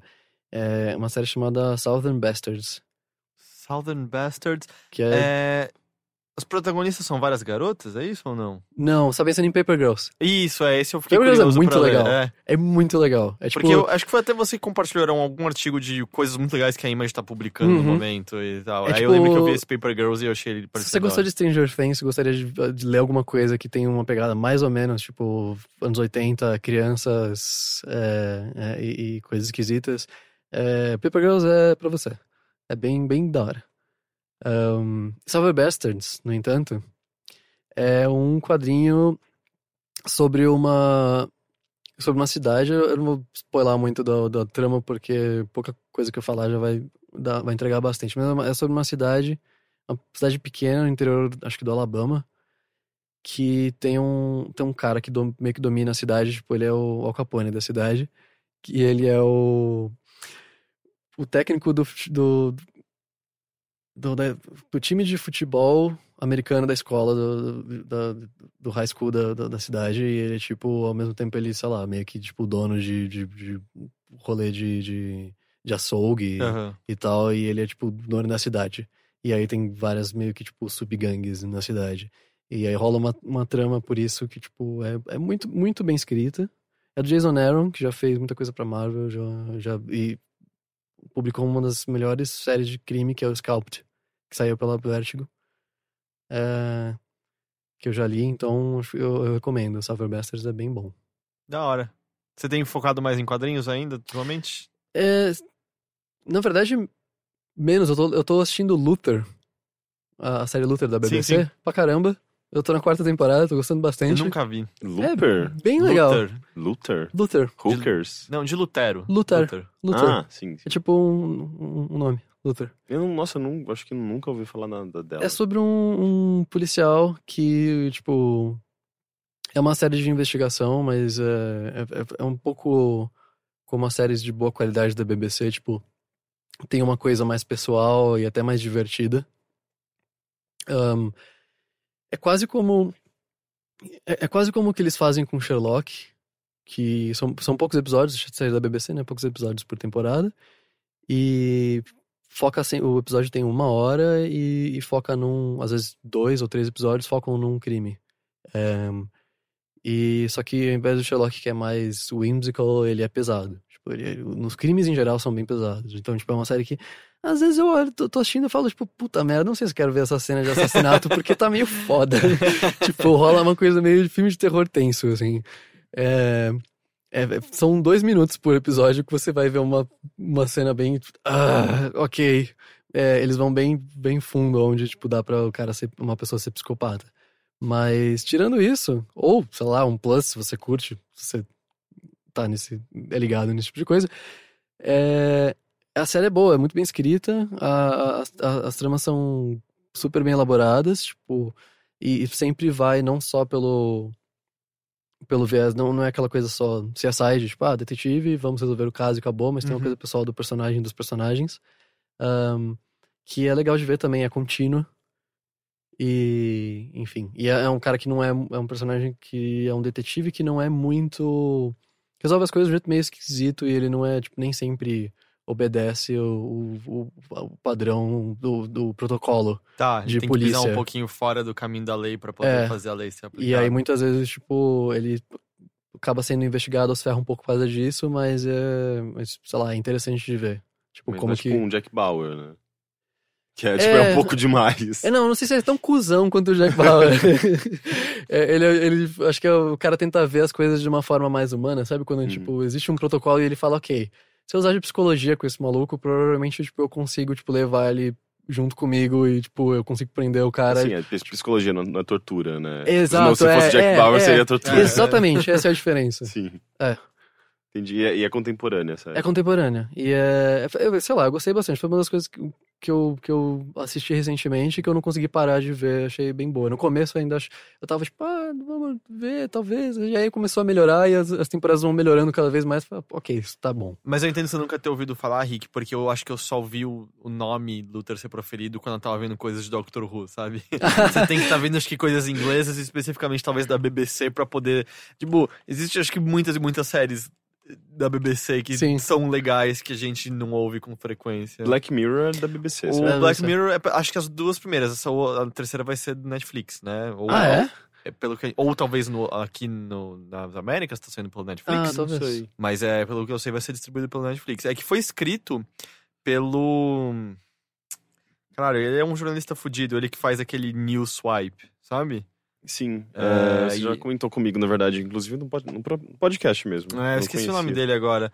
Mas é, ele é um jornalista muito bom, ele tem um programa chamado News Swipe, e aí todo ano ele faz o Year Swipe, que é meio que um resumo das principais notícias, com comentários críticos interessantes, e Hum. volta e meia olhando pro contexto que criou aquelas notícias e qual foi o caminho que, que, elas, ah, que elas tomaram e o que significou a mídia como um todo ter é, observado aqueles fatos com aquele teor e aquele tom, sabe? Que É, é que o. Black Mirror é, né? É, certa eu acho que não é à toa só- que ele é tão contunde- contundente na- nas observações de Black Mirror, sabe? Sim. De- de- Ele reflete muito bem, é, é, obviamente é um futuro distópico e tal, mas ele ainda assim é um futuro que reflete muito das perspectivas e dos comportamentos atuais, né? E tendências de comportamentos atuais. Eu acho legal, só que ao mesmo tempo eu não consegui avançar depois do episódio da é, do, da assassina barra reality show. Se vocês viram, vocês sabem qual que é. Sim, sim, é eu- pesado eu vi, demais. Eu vi, eu vi tudo. Eu, É- eu, eu, eu fiquei, assim, profundamente com- é, é, perturbado depois daquele episódio. Eu não consegui Aquele mesmo. episódio é O-. É o nome dele é Charlie Brooker. é Ah, o. Charlie Brooker. É, mas é, eu não, eu assisti tipo, tudo. Quando eu descobri Black Mirror, eu assisti tudo que É dava pra assistir. Eu, eu já disse isso antes, eu continuo dizendo, é a série mais importante e contundente da atualidade, tranquilamente. É, acho que sim. Importante sim, sem dúvida. É, cara, aquele episódio de Natal é, É. provavelmente uma das melhores coisas que já É, foi feito na TV, fala, cara. fala assim, tipo, eu, eu, eu- Cara, é eu- eu, sempre falo que pa- parei de assistir por, con- por conta desse episódio esse que me deixou muito chocado. Daí fala, fala, não, mas tem que chegar no episódio de Natal, não sei o que. Eu- Nem que seja pra você só voltar. assistir o episódio de É, Natal, o de mas ainda eu quero continuar, eu É, o de. Natal, ele é, é. O de Natal não é meu favorito, assim. Eu, eu tenho alguns que eu. Ah, não, digo em termos de produção e do tipo, Ah, de, sim, tipo, é. como as coisas se amarram. É um episódio gigantesco. São três Ele episódios quase parece.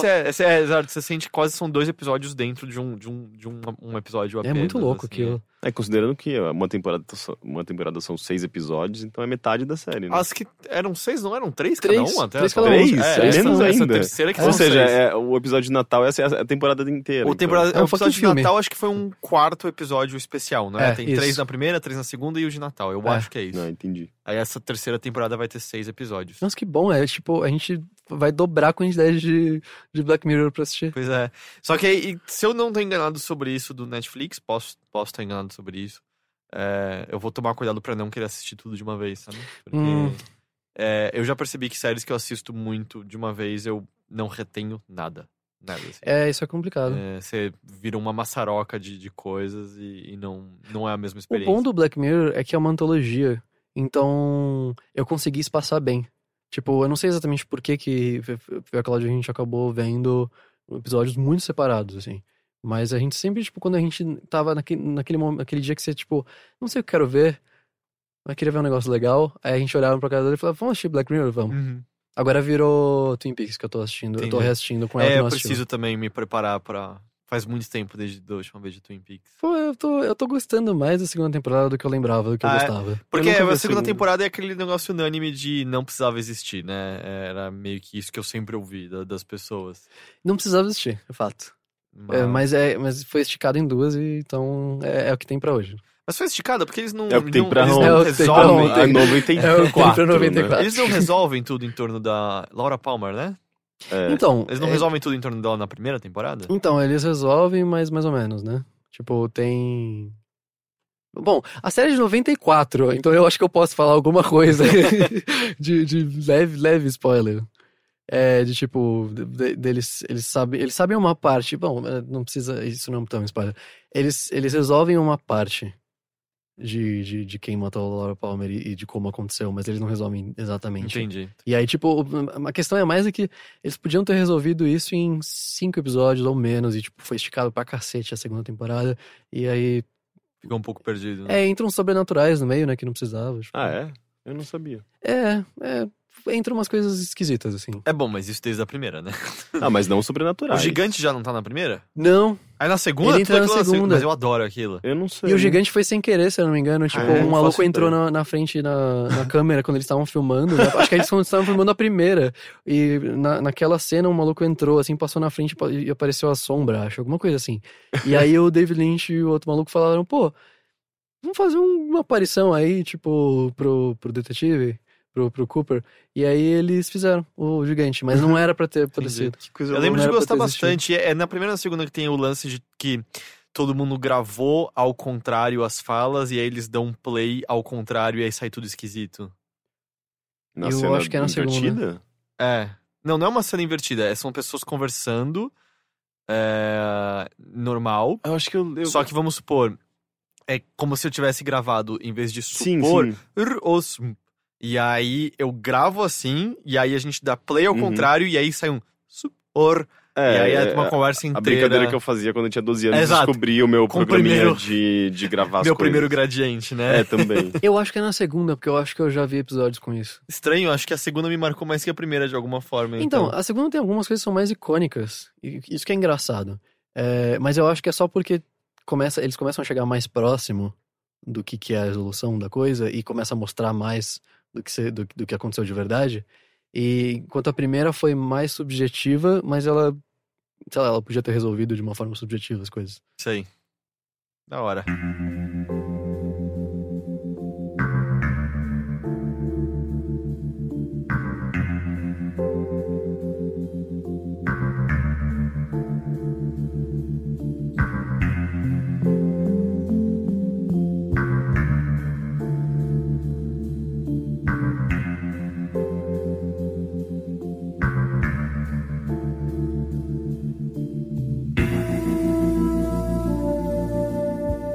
Henrique, Oi, oi!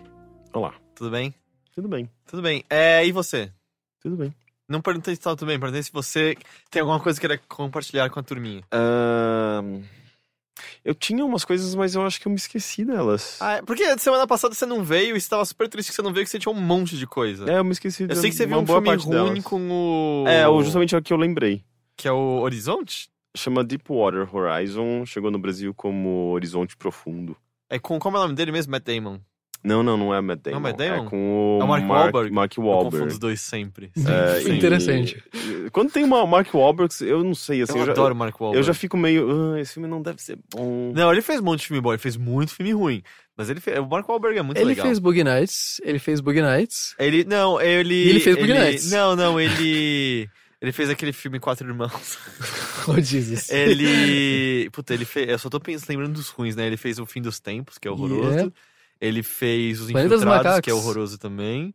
Não, Os Infiltrados não é horroroso. Nenhum Eu filme do odeio- Martin Scorsese é horroroso. Ah, ele tem. Não, tem vários filmes dele que são Nenhum horrorosos. filme eu do diria. Martin Scorsese é, É, horroroso. eu, eu odeio Os Infiltrados profundamente. Assim, eu acho Sério? que é um dos filmes mais vazios que eu já vi na vida. Mas eu vou encerrar por aqui, senão vai ter gente que vai ficar brava. Eu não quero falar dos Infiltrados. Eu acho que eu entendo por quê. É, ele fez aquele do ursinho, que é uma bosta também. Yep. Ele fez Mark Mark and the Funky Bunch. E Se isso é a coisa mais relevante que ele fez na vida dele. É, provavelmente é a coisa mais relevante. Não, mentira, eu acho que Boogie Nights foi a coisa mais relevante. Bem, Deepwater é Horizon é basicamente o Titanic da plataforma de petróleo. What? É o Titanic da plataforma de petróleo, gente. É isso. É, é um filme de, de, de tragédia, baseado, obviamente, na, na, na, na plataforma de petróleo que explodiu de verdade, Ok. que era Deepwater Horizon. Foi em 2010, 2011. É, é, e- então, tipo, assim, é baseado na, na- na- no fato verídico, né? Tipo, que foi o maior derramamento. Que nem o Titanic. Titanic Derramamento- também é um fato verídico. É, só que ele não, não causou uma das maiores. é, é, um, dos, um dos maiores desastres ecológicos. Já viu o filme? Eu discordo. Oi? Você já viu o filme? Eu discordo. Como assim? Eu quero dizer que o filme é um grande desastre ecológico. Ah, tá. Não, mas o fato, né? Tipo, a plataforma, de fato, ela causou um dos maiores desastres ecológicos Uhum. da história. E o filme não é focado nisso. Ele é focado na- nos- nas pessoas que sobreviveram ou não nessa durante a explosão da plataforma. É, então, o Mark Wahlberg, é, o personagem dele é um, um- Aí que tá. Ele eu não sei que ele é direito, porque ele não faz nada nessa plataforma. Assim, todo mundo tá trabalhando, ele tá lá tomando banho, ele, Ele tá. é o Mark Wahlberg falando- da plataforma. É, ele tá falando com, falando com a mulher pelo Skype. Eu, assim, tá todo mundo muito ocupado, menos ele. Ah, mas enfim, é, é, é um filme de sobrevivência, assim, não tem muita, não tem muita coisa, não. É, Tipo, é um filme de, de ação, de sobrevivência. Mas ele conhece alguém no começo que mostra um- Não, uma assim, liberdade a- que ele nunca encontrou antes. Não, não, é, é a família dele que ele deixa pra trás, sabe? Tipo, é o começo do filme é basicamente as pessoas é, deixando pra trás ah, as suas suas as suas casas pra ir trabalhar durante esse período extensivo no- na plataforma. Isso inclui uma garota que é, ela, eu acho que ela ela tem uma paixão muito grande pelo carro, ela deixa, muito claro eh, no começo do filme que o sonho dela é, tipo, arrumar o carro dela e comprar um. é, Tipo, ela é uma, sei lá, uma mecânica que gosta muito de carros. É, o, o Mark Wahlberg tem a família, ah, daí tem um outro cara que eu não me lembro, mas enfim, tipo, ele deixa bem claro assim no começo quais são as ambições de cada pessoa, eh, quais são os desejos, enfim, e, tipo, eles colocam. eh, o filme coloca esses personagens no momento de conflito e, e, e- e risco, e daí, tipo, todas esses, essas ambições são meio que postas, postas à prova, né? Tipo, meio que, tipo, são. Você sabe eh, o lado humano de cada um e Uhum. por isso que naquele momento você tenta se importar por eles, que não, não foi o que aconteceu no meu caso. É, mas é um filme muito focado na, na, na, na- ação em si, sabe? Tipo, é é interessante no- no- no- dentro do contexto do acidente, porque ele tenta recriar e, e dar algumas explicações de engenharia mesmo, assim, para aquele acidente. Mas eu não sei, assim, já faz até bastante tempo, né? Eu não, eu acho que se ele, se, ele, se ele tivesse acontecido mais próximo, talvez, do, da, da- daquele, daquele, daquela história, talvez as pessoas tivessem dado mais atenção a ele, não sei. Mas eu, para mim, o começo do filme é só um, um, um grande blá blá blá técnico, sabe? Tipo, meia hora de, ah, porque não tá perfurando? Ah, a pressão do cabo, não sei o que, ah, não sei o que. E, obviamente, isso serve para construir tensão, tensão e tudo mais. Que é, tipo, quando vai explodir? Vai explodir agora? Vai explodir depois? É, é, mas é. Quantas pessoas morreram no. no- Acho que tinha umas. Alguma. um, sei lá, umas duas dúzias de pessoas e algum- um- umas nove morreram, se eu não me engano. É, outras Umas foram. duas dúzias? Você vê como o Henrique enxerga seres humanos, né? duas dúzias de pessoas. Ué, eu fui à feira e comprei duas dúzias de pessoas hoje. mas. eh, mas, ah, ele, ele tem momentos interessantes, ele tem umas, uma- algumas construções interessantes. Eu tenho pra- o, o, o John Malkovich tá nesse filme, e ele é um dos vilões, entre aspas, assim. Uhum. Tipo, ele é um dos caras que trabalham na plataforma, que representam a BP. Eu acho que ela existe de verdade, essa empresa, o que é, que é curioso, porque eh, é meio que a vilã do, do filme, e, e eles estão representando essa empresa lá, tem o logotipo dela. Eu, eu tenho quase certeza que ela existe. Bom, é, eu acho que é impossível você representar qualquer empresa de petróleo e não torná-la vilã, né? Em qualquer contexto atual. Então... É, é, eu não- mas eu não chequei isso. É uma coisa que eu- durante o filme que eu tava vendo na cabine eu ficava, oh, isso é interessante, porque eu já vi esse logotipo, essa empresa parece ser uma coisa grande e de fato tá, tá, tá aparecendo no filme, sabe? Tipo, o, esse engenheiro que tá forçando as pessoas a seguirem em frente quando elas estão falando não, mas tem alguma coisa errada nesse sistema. A gente não deveria estar forçando o negócio para causar esse nível máximo de pressão e o cara que trabalha para a empresa, que justamente ele também tinha pressão acima dele, eh, dizendo que não, a gente está atrás do, do, ah, da extração, a gente precisa meio que eh, aquele o que a gente não tinha conseguido. classicão de alguém percebe que tem algo de errado, mas os engravatados lá de cima dizem continua, a gente precisa de lucro, é isso. É exatamente isso. Sim, e. Mas é interessante porque logo meio que no começo do filme, a pessoa que, digamos, é, é- é responsável por, por pressionar as outras pessoas a continuarem fazendo a. A extração de petróleo, sendo que na verdade aquilo eh, estava claramente com algum problema, ela, ela é meio que pu- punida logo no começo do filme, basicamente.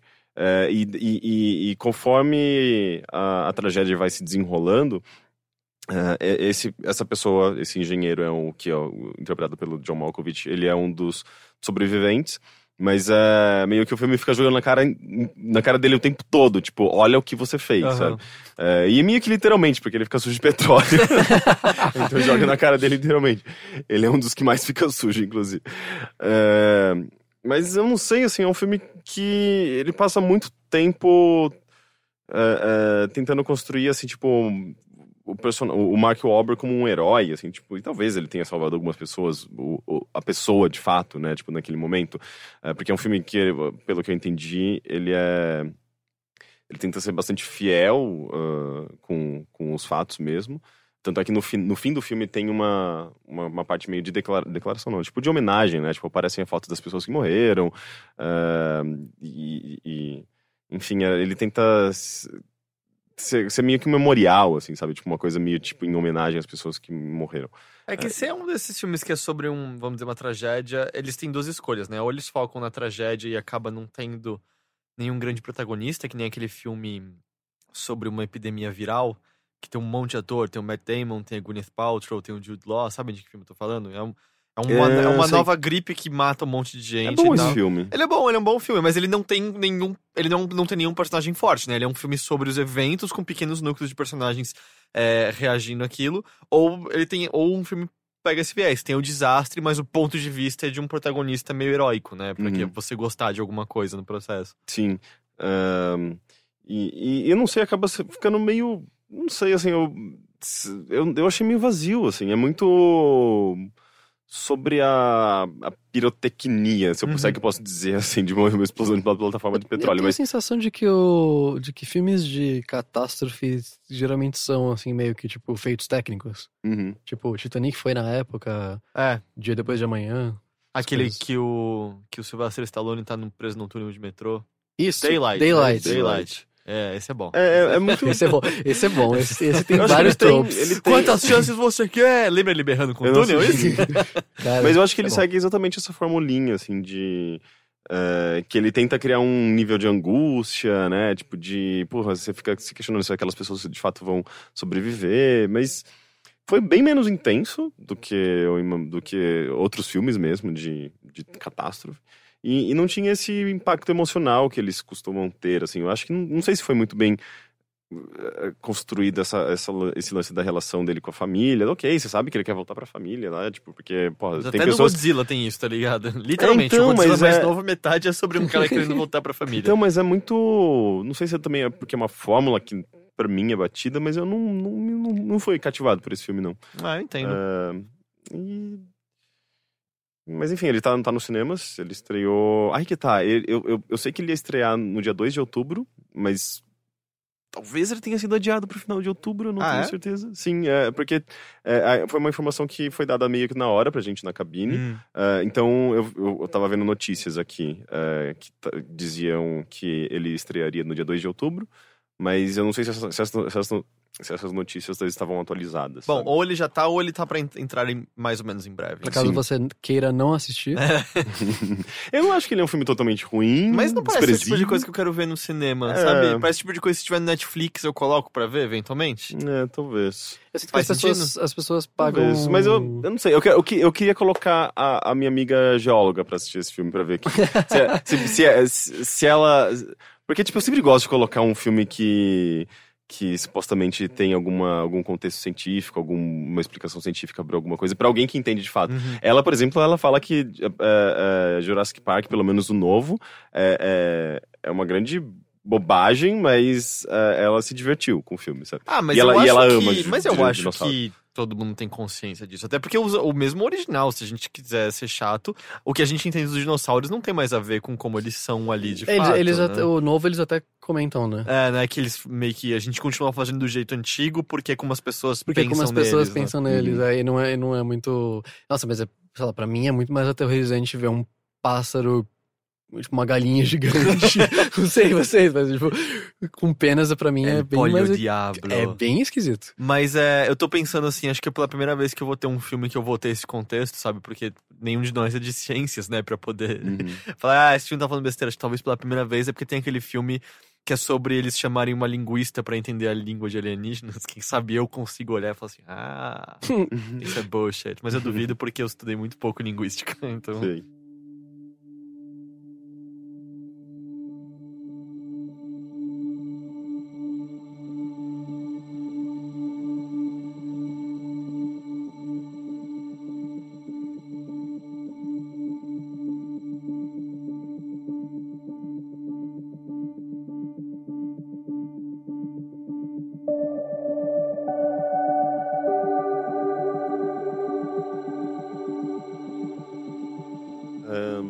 Eu vi, eu vi algumas outras coisas também. recentemente, Fala do só o não- que, que você achou do episódio de Westworld que você Ah, assistiu. sim. Então, eu assisti. ah, eu gostei bastante. E É? eu achei interessante que, por mais que ele aborde um. Uma coisa que a gente tem visto cada vez mais em jogos, em filmes, né? Tipo, o Matheus comentou recentemente do. do aquele filme de inteligência Ex Machina. O Ex Machina, sim. Eu acho que ele tem uma, uma abordagem bem interessante desse tema e. E é curioso, né? Porque hoje, por exemplo, todos os sites de videogame estavam cobrindo Westworld, né? Porque tá muito ligado, de certa forma, ao que a gente entende como NPCs, personagens interativos, né? Aliás, não jogáveis, mas interativos, que compõem um, um universo e, e, estão lá para fazer para sustentar esse universo, uhum. né? Então, tipo, no Westworld, basicamente você tem um parque de diversões, é, uma recriação do cenário de Velho, de Velho Oeste, Oeste é, habitado por robôs. É, são robôs. São robôs. robôs. É, eu cheguei habitado... a falar semana passada que você não tava... Eu não ouvi. Mas, enfim, habitado por robôs e pessoas visitam esse parque. Você pode pra... fazer o que você quiser. O que você quiser, né? Ah, o episódio deixa muito claro que se você quiser estuprar um robô, você pode. Sim. É, porque e é, é, isso que... é isso que as pessoas fazem, é. né? E, e, o curioso, assim, é, eu falei dele semana passada, eu não sabia. É, ele é inspirado num filme do, de 73, chamado Westworld também. Ah, dirigido pelo Crichton, que é o sobrenome dele, que é o escritor de Jurassic Park. A gente tava falando ah, agora. Sim. Olha só. E algumas pessoas até vieram comentar que acharam injusto, porque o que eu falei, eu achei o episódio legal, mas eu falei, ah, é uma ideia bem pouco original, porque é um, é um puta de um clichêzão, robôs é, ganhando, não humanidade, mas ganhando consciência, se rebelando contra pessoas. Ah, mas é que é um tema e... universal isso. Então, né? é que tá. Eu, eu não acho que é um tema universal, eu acho só que é um tema extremamente explorado pela ficção científica, tanto que é o que a gente critica, ou pelo menos eu critico. Eu acho muito engraçado ver o David Cage falando de como é o nome do novo jogo dele? Detroit. Detroit. Falando, tipo, e se os robôs ganhassem consciência? Tipo, cara, é o tema mais batido da ficção científica. É, ele ah, mas Blade que... Runner no videogame. E, e né? óbvio que entra muito no como você. É, como que é, é esse efeito? O mas próprio o... é, Ex Machina, por Então exemplo, não assisti né? Ex Machina. Mas é o que eu falei, eu gostei do primeiro episódio do Westworld, não saí extremamente impressionado. E algumas pessoas falaram, ah, mas você não tem como falar que ele não é original por ser baseado num negócio de 73. E eu entendo esse argumento, eu não sabia que era um filme. Mas eu não mudo minha percepção, porque ainda assim é um tema que foi propositadamente escolhido para uma série de 2016. E a partir do momento que você tá nesse contexto de 2016, eu acho que tem que ser muito mais cuidadoso sobre como você aborda. Assim, eu não vi originalidade no primeiro episódio. Pô, mas a maneira não como eles dizer... estão fazendo isso, eu achei totalmente. É. É, até eu... Não, eu, eu, eu, tive até uma sensação de, de estranheza, sabe? Tipo, de, de não entender exatamente o, o que era aquela realidade. Nossa, eu achei que em 10 minutos eles explicaram completamente já. Não, mas aquela, assim. aquelas cenas no, no, no, na, nas quais você tem os, as pessoas do, back, do, do backstage é, olhando para aquele assim? mundo. É... Não, ah, as pessoas que, que, que gerenciam. Aquele, tipo, aquele holograma vendo as coisas. É, é, eu achei aquilo super interessante, sabe? Mas tipo, a, a representação. Que... Então e... é que, sei lá, de novo é o como, mas eu já vi essa ideia um milhão de vezes. Tipo, é uma ideia muito ah, batida. Dá pra dizer ele, que... Não, dá, mais... é uma ideia muito batida. Me dê, me dê outros exemplos. Não, é, é, que justamente quando tava o Jeff, assim, lance de, tipo, ser um parque controlado, robôs ganhando vida, é, seres que têm consciência que são usados pro entretenimento de outras pessoas, que, tipo, você não tem consciência que estão acumulando sofrimento é tipo. É um prato cheio da ficção então, mas, científica. Tipo o quê? Eu não, tô, ah, eu não lembro de saber ninguém... se tá, mas é que ficção científica também não é tanto sua praia no geral. Não, é, eu gosto pra cacete. Nossa, eu sempre gostei. É, é, mas, eu, mas eu acho que, inclusive, é, é só um. Gente, o que a gente viu ali foi um, uma pequena ideia. Então, de novo, é, tudo que eu falei foi baseado no primeiro episódio. Eu não vi tanta. Eu achei legal, não vi tanta grandeza. Tanto que eu tinha esquecido da série, eu não esqueci de ver o segundo ontem. Eu quero depois não, ver eu, se dá eu, pra assistir. Eu quero ver, eu vi é... o primeiro ontem, então tá, tá fresquinho ainda. Ele é, então toca aqui, mais no... John, quando a gente tá gravando isso, saiu ontem o segundo. Ah, né? Ele toca mais na questão do, do escapismo e do mundo virtual, ou tipo, do. No, no primeiro episódio, isso nem mais... chega a ser abordado. Assim. É. O primeiro episódio é muito mais para contexto e é muito claramente o ponto de vista que importa é o dos robôs, uhum. não então, das pessoas. Então, é, é, inteligência artificial é mais uh, a questão... É, o lance é que, assim, já desde o primeiro episódio tem uns defeitos rolando e são uns defeitos meio inesperados que estão fugindo do que foi padrão programado ah, pra eles. Os robôs têm uma programação. É meio que é uma... Que uma é, não, eu entendo o que você quer dizer. E aí o lance é que, tipo, nas próprias cenas que eles... Eu não vi o segundo episódio, como eu falei, mas eles mostram cenas do próximo episódio, já mostram um robô lembrando, tipo eu lembro quantas vezes eu já morri até hoje, sabe? Coisa assim. Uhum. Eu é... gosto muito da, de como eles criam. Uh, como eles eles, eles, eles, meio que simulam o, o Android, sabe? Tipo, um ser humano, uma pessoa, um ator normal fazendo movimentos. Mas tem uma edição uh, nesses movimentos que faz com que. Uh, a velocidade mude, sabe? Tipo, você vê que não Mas é o ator. não é só naquele robô velho que mostra no começo? Eu não vi nos outros. Tem, isso. não, mas não é, não é em todo mundo mesmo, é em uma cena ou outro. Que é outra. tipo naquela, naquele quando tá o Anthony Hopkins conversando com aquele robô antigo, aí sim, né? É, Ele eu acho que é, é. todo durão. E é interessante tal. porque você vê que, na verdade, o ator, ele não é ele que tá fazendo. É- Tem alguma edição Ah, é? de software que, que tá forçando aqueles movimentos. Sei. Ah, isso é legal. É não- muito eu não- eu legal, não é super dizer isso. interessante. Bem feito. E tem É, muitos peitinhos também, porque é HBO, né? Ah, HBO, sim. Mas, mas eu- o que eu achei legal foi justamente é, que eles, pelo menos nesse primeiro episódio, né, tipo, eles deixam em aberto algumas coisas. Eles não exploram, por exemplo, a perspectiva de quem tá acessando aqueles lugares, aquele, Sim. aquele, aquele, aquele ambiente. Você não sabe exatamente de que forma é acessado. Você não sabe se. eu- Se todo mundo é um estuprador terrível, se todo mundo sai matando todo mundo. É, não, mas assim. mesmo sim isso, ou, ou como que aquele ambiente é acessado. Tipo, é um parque de diversões físico. É, é um parque de diversões físico. Isso é, isso é, de- isso é deixado claro. Mas ao mesmo tempo é.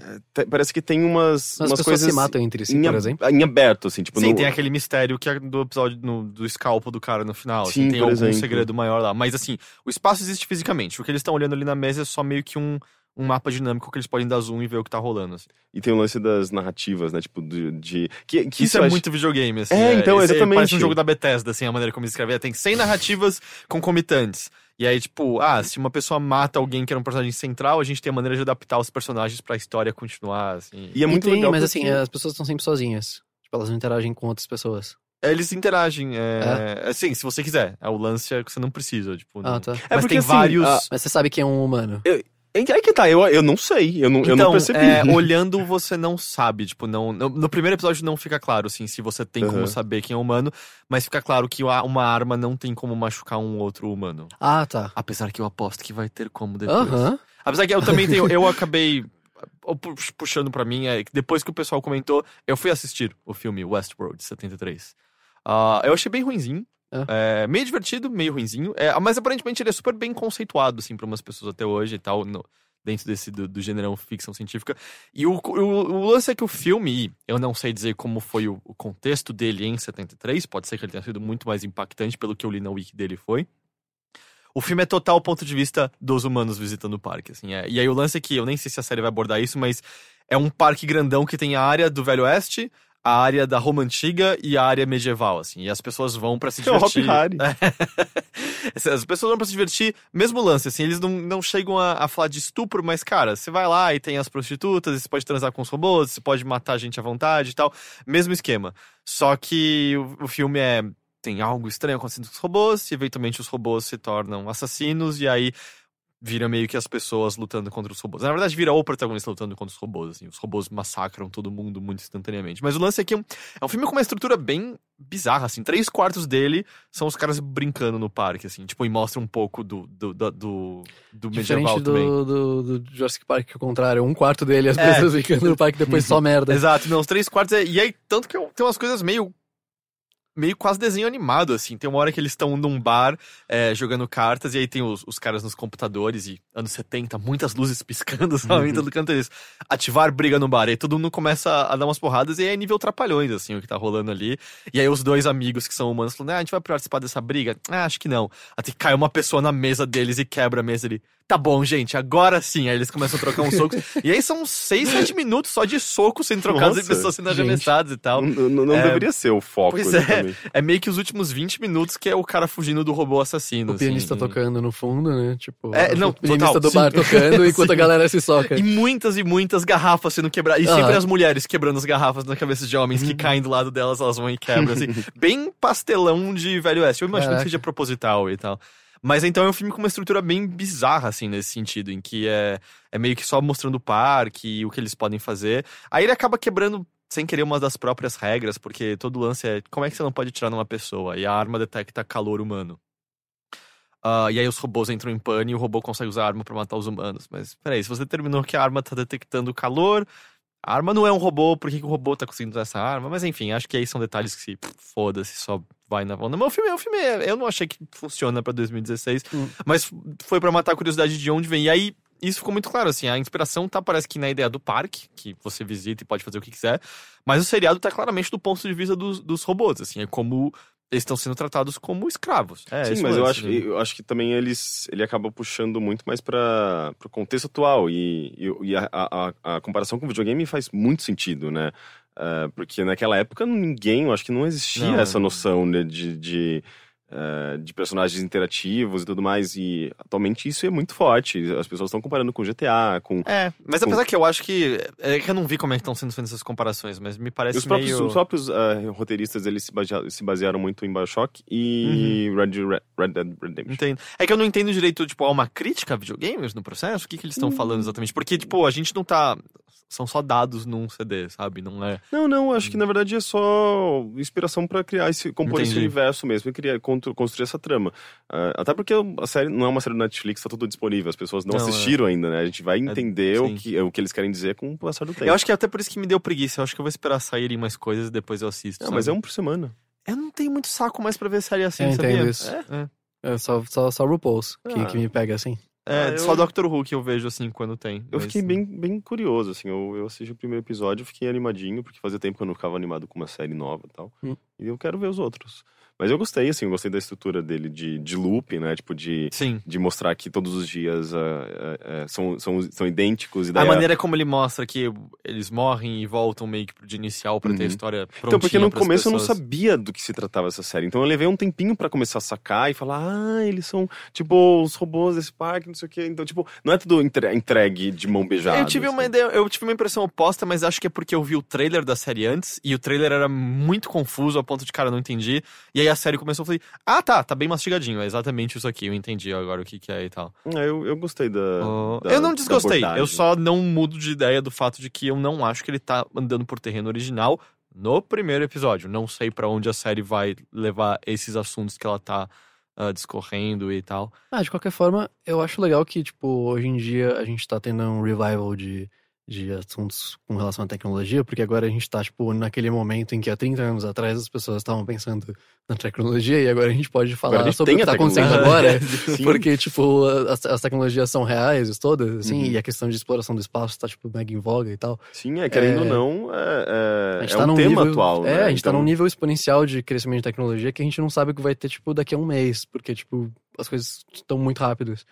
Então é, é- é interessante ver, O- ver isso sendo revisitado. E eu acho curioso você tava falando de, da comparação com videogame, porque. Falei, eu nem tinha. Na verdade, eu nem tinha passado essa comparação na minha cabeça quando eu vi o primeiro, assim, e. Quando eu vi o episódio que eu vi.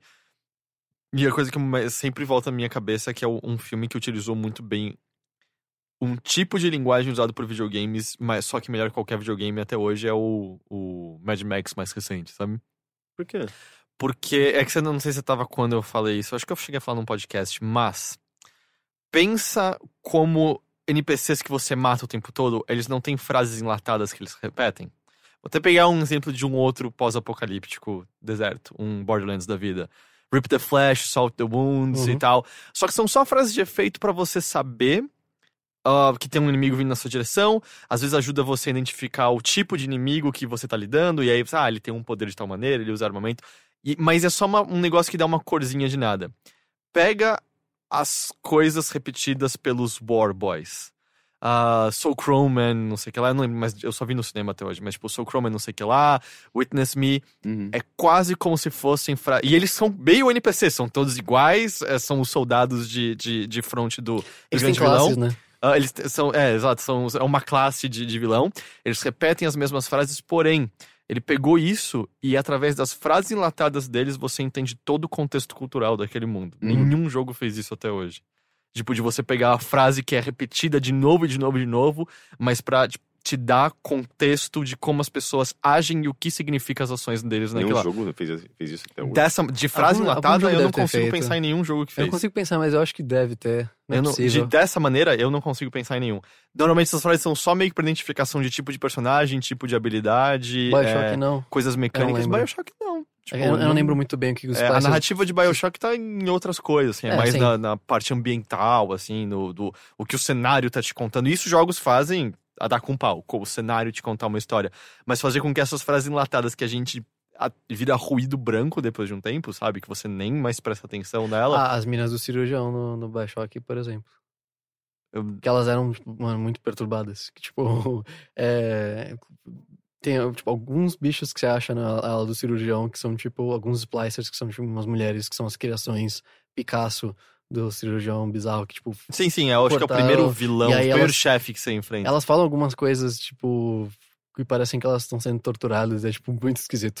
Não, ok, talvez eu tenha me explicado mal. Eu não digo que não há nenhum jogo que use áudios pra, pra te passar a ideia, mas eu digo, dessa maneira. Pra ajudar a a frase construir que você vai melhor. ouvir. Exato, que você ouve do começo ao fim, sabe? Que são Uhum. repetidas. E que uma sozinha não quer dizer nada, mas quando costuradas todas. Porque quando você começa a ver o Mad Max, eles falam, tipo.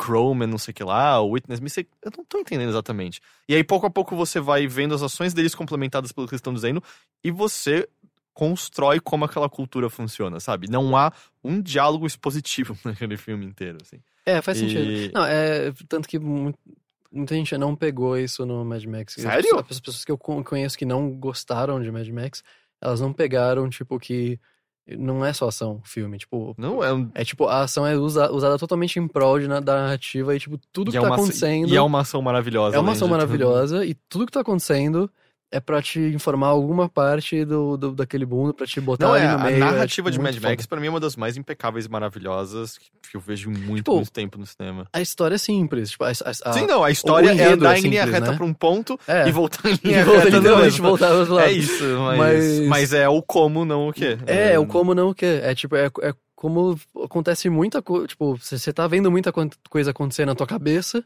e enquanto, tipo, tá passando só aquela linha de um, de Não, um é, lado até o Pensa, outro. ninguém naquele filme senta e fala assim, ah, o... Eu esqueci o nome do Scrotus, é isso? Ou Hum? Scrotus é o do jogo? Eu não lembro mais o Não, nome é do... o. É Martin Joe? Immortan Joe, é Scrotus acho que é o vilão do jogo.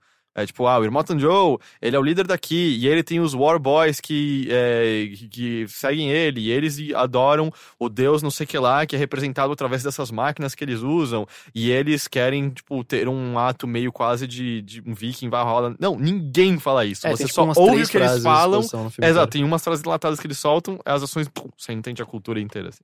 E é isso que eu acho que. tipo, e é uma linguagem de videogame, pra- praticamente, mas que eu sinto que nenhum jogo utilizou tão competentemente. Preciso achar. Talvez Journey. Porra! o bichinho fazendo. Ah, enfim, Westworld, é, todos os domingos na HBO.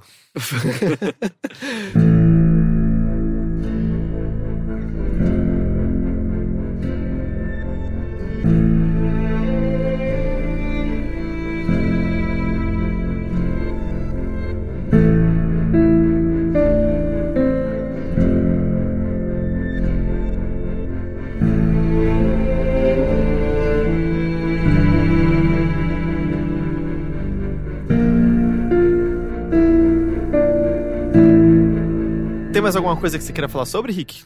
Não? Eu tenho mais uma coisinha que eu queria falar sobre antes da gente pular pros e-mails. Eu fui na cabine de Cubo e as Cordas Mágicas. Ah, e aí? É, ele estreia nessa quinta-feira, se eu não estou enganado.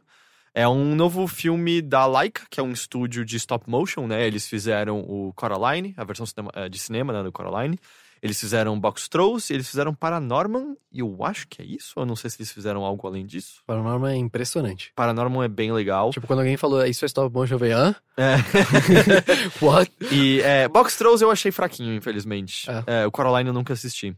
Coraline É, eu eu- gosto bastante. O Coraline, eu, eu, eu não sei se quando eu assisti já fazia muito tempo que eu tinha lido o livro.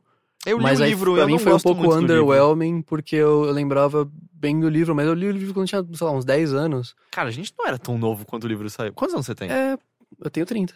A gente não era tão novo quando o livro saiu. É, Então, o, o Ricardo, o que escreveu Tomia, inclusive, que me emprestou. A gente. Não, a gente não tinha 10 anos. Com 10 anos a gente não se conhecia.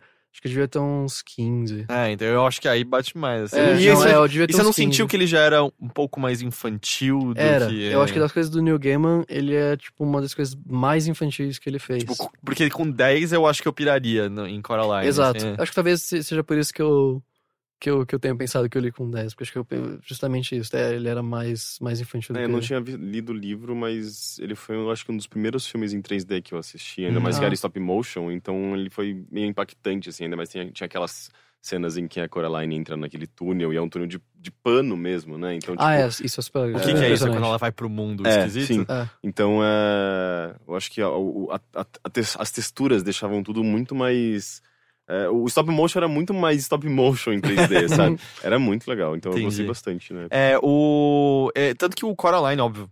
A gente não sabe ainda a bilheteria do Cubo, mas acho que o Coraline até hoje é a maior bilheteria da Laika de, de Hum. todos e tal. E é muito bizarro, é um estúdio que tem 10 anos de idade e eles têm. Tipo, são esses os filmes que eles têm, ao- Ah, mas. tudo bem, né? Não, eu acho que é bastante até. E pra- pra stop motion é tipo É, um bagulho trabalhoso pra Parece que caramba. o Cubo eles estão fazendo há 5 anos. É um Cacete. negócio assim, 4 E é ou 5 bonito. anos. Nossa, É, eu vi, eu vi o do que que eu, vi vi. dele e eu fiquei muito encantado. Então, é... o Cubo, ele, ele se passa num Japão... a gente- é que falar Japão medieval tá errado, né? Mas é o... O Japão feudal também tá errado, mas é o que a gente entende como Japão feudal, ok? Ok. É, E ele mistura magia com, com realidade, assim. Tipo, magia existe né, naquele mundo, eu não vou entrar nos detalhes exatamente, mas a história abre com uma mãe, é, com um bebê, num barquinho, assim, numa puta tempestade, tentando levar esse bebê claramente à segurança. E o bebê, obviamente, é o cubo, né, depois de crescido. E por algum motivo ele, ele vive com uma mãe meio catatônica, é, na maior parte do tempo, de vez em quando ela dá uma despertada e conta histórias pra ele. Mas ele passa os dias indo contar histórias na cidade. É, e que porque ele aparentemente tem, por algum motivo, o poder de. Enquanto ele fica tocando, eu não sei o nome do instrumento japonês, o, aquele, o violão dele lá, sabe? É uma espécie de violão, ok? Eu talvez esteja sendo preconceituoso falando Ok. que parece um violão, Não, Mas é eu um não instrumento de sei corda. coisas, é um é instrumento só- de cordas. É. Ele toca e ele consegue animar origamis que ficam contando histórias na frente dele. Tipo, Eu achava que era uma magicamente. garota. Não, não, o Kubo é um garoto. É, mas ele, ele, ele parece uma... É uma criança, né? Criança não tem muito. Sei. né, Eu não sei, consigo- Genderless- eu tinha genderless certeza, child. eu tinha certeza que era uma garotinha, mas enfim. E, e ele conta essas histórias, ele conta a história de um, de, um, de um grande samurai que tá lutando contra o Rei Lua e tal. E ele encanta as pessoas do vilarejo, mas sempre que é, dá o sinal de que o sol tá se pondo, ele vai embora, meio que sempre sem terminar a história e volta pra caverna pra, onde ele mora pra cuidar da mãe. Assim, é meio que esses dias, até que, obviamente, um dia ele desobedece essa, essa, essa aparente regra de não ficar até depois do sol se pôr, e aí dão coisas erradas, e aí a aventura dele começa e tal. E é, é meio curioso porque você percebe o stop motion ne- no, no cubo, o que me parece ser um ato proposital, porque coisa como Paranormal é, é simplesmente fluido, assim, você não vê É muito, que tem, que tem fluido. algo parando, assim. O cubo você vê um pouquinho as coisas mais travadas, bocas, assim, mas me parece algo proposital e, pessoalmente, eu acho que dá charme pro negócio, sabe? É, tanto que o Paranormal é, tipo, sei lá, pra mim, é- entre aquele stop motion e o 3D, não tem muita diferença. É. Apesar de que o cubo tem. é, bom, já desde o do, do Paranormal tem coisas CG, o cubo tem coisas em CG que você vai achar que é stop motion. Assim. Pra quem assistir na cidade, tem uma hora que tem umas dançarinas dançando em sincronia. Elas são todas CG. Hum. Você vai achar que elas são stop motion, assim, é. E obviamente, no comecinho, até no trailer, a mãe tá no barco, vem uma onda gigantesca, ela solta uma magia pra partir as ondas no meio. A onda é CG, sabe? É pra eles conseguirem fazer isso stop motion, ia ser uma eternidade. Mas assim, Imagina, ainda... é. água, para a água, pá. É, Então, não. é que eles usavam. Molda, para, eles molda, usavam- para, molda, pinta, para, molda, Não, mas é que pinta, tá, eles para. usavam outro material pra isso, assim. Tanto que água no Box Trolls ou no Coraline é KY que eles usam. Oh. Sério? Sério. Uau. Eu sei disso que a minha namorada visitou a Laika e tal, entrevistou os caras. E... Mas é, é, mas é, faz mais sentido. Mas É. mesmo assim, tipo, Você usaria algum você outro tipo de manipula, material. né? É, que você usaria, é, você usaria algum outro tipo de material e passaria o resto da sua vida ondulando ondinha por É. ondinha e tal. Ah, então assim, ele tem CG implementado lá Mas, no meio. tipo, junto. é aquela coisa, né? Tipo, tem CG, mas é, tipo, é mega disfarçado. Tipo, você, Sim, tipo, não, é o, não é o, cara, foco, o né? cara renderizou num frame rate de baixo, ficou, tipo, naquela carinha de, de, de, de- de- de feito ainda. É, exato, não é o foco. Eu acho que você, na verdade, só expande o que você pode fazer com stop motion, né? Quando você dá uma complementar. Justamente essa onda, por exemplo, é uma cena bem bonita e tal. Cara, não daria com stop motion. E, Ah, e é um. Eu senti também que é um dos que mais eu vi variedade nos personagens, assim. Hum. Ele é acompanhado por uma macaca, depois por um cara que é uma espécie de um besourão gigante. Eles enfrentam monstros muito grandes que, que, que eram de fato bonecos grandões, e você percebe meio que a fisicalidade deles, assim. É, Parece, parece um projeto, em alguns aspectos, mais ousado do que alguns dos, dos anteriores da, da Hum. Laika. Eu só acho que tem talvez o mesmo problema que eu sinto um pouco em todos os filmes deles, em alguns mais, outros menos, no Box Trolls bastante, no Paranormal menos, que que o roteiro podia ser um pouquinho melhor, sabe? Hum. É, Mas sempre, sempre pode, né? mas é que tá, é acho que, não tem um filme que o roteiro não poderia ser um pouquinho melhor. é que o lance é que eu acho que os Ah, roteiros tem da Laika no geral são meio fracos, assim. É que o do Box Trolls o roteiro é muito ruim, o do Paranormal é ok, mas no final ele dá uma desandada, ele escorrega Acho que o um Paranormal pouco. é mais, tipo, ele tem gags legais que te carregam durante o É. filme. Tipo, você vai, dando, você vai dar risada genuinamente du- durante alguns momentos e aí, tipo, você, você consegue, tipo, perdoar alguns esco- escorregões de, de história. Mas ele, ele é, ele tem escorregões de E história. aí o Kubo eu senti a mesma coisa, assim, é... Tem especialmente quando ele começa a jornada dele, tem alguns personagens que são irritantes e brigam um com o outro, e aí parece que... Ai, gente, eu já entendi, vocês não se gostam, vamos vamos em frente aqui, assim, deu, estabeleci o personagem. Você não gosta dele, ela não gosta de você, vocês estão implicando com isso, vocês querem segurança do cubo, saquei, vamos em frente. Não, mas aí dura 10 minutos a mais do que precisava durar essa briga, assim bateu um, um tédiozinho, assim, nessa hora, sabe? De, Hum. porra, eu entendo que talvez vocês já tinham animado tudo isso, ia dar uma pena de jogar fora, mas não precisava de tão extensivamente essa parte do roteiro. Mas eu sinto que depois disso ele. Ele encontra. Ele, o andar dele retorna e tal. E ele pega o ritmo novamente e as coisas ficam mais legais. Ahn, eu acho que ele acaba sendo emocionante. Eu fiquei bastante emocionado com algumas coisas que ocorrem mais, mais pro final dele, assim, legitimamente. Ih, eu já sei, que, eu já sei que então eu vou chorar horrores. É, eu chorei um pouquinho no final, assim. eu choro é... muito fácil em filme. É, eu, hoje em dia eu também, assim. Eu mais acho que velho, ele... mais de manteiga derretida, eu fico. É, então, eu acho que ele conseguiu ser emocionante de, uma, de umas maneiras genuínas, bonitas, assim. Ele até. A maneira como ele trata o conflito e a conclusão que ele dá ao conflito, pra mim, foi inesperada. É, foi um viés que eu não. Eu achei que ele ia seguir por um caminho bem mais tradicional e ele acaba seguindo por um caminho bem mais bonito, na verdade. E acaba sendo um filme bonitinho, assim. Eu só sinto realmente, assim, que se desse uma ajustadinha ali no roteiro, deixar as coisas um pouquinho mais compactas e um pouquinho mais certeiras, poderia ser um filme melhor, sabe? Eu, eu, eu gostei dele, mas é aquele gostei com algumas ressalvas. Fiquei é aquele, meio entediado Aquele no meio. salto entre o 7,5 e o, e o quase 10. É, eu acho que é meio isso, assim, sabe? Porque eu acho que é estranho você dizer, ah, eu gostei, mas eu fiquei entediado no meio. Uhum. É meio ruim você ficar entediado no meio de algo que você gostou, ah, sabe? mas o. O. Como chama? Divertidamente, teve momentos que eu fiquei muito entediado É. também.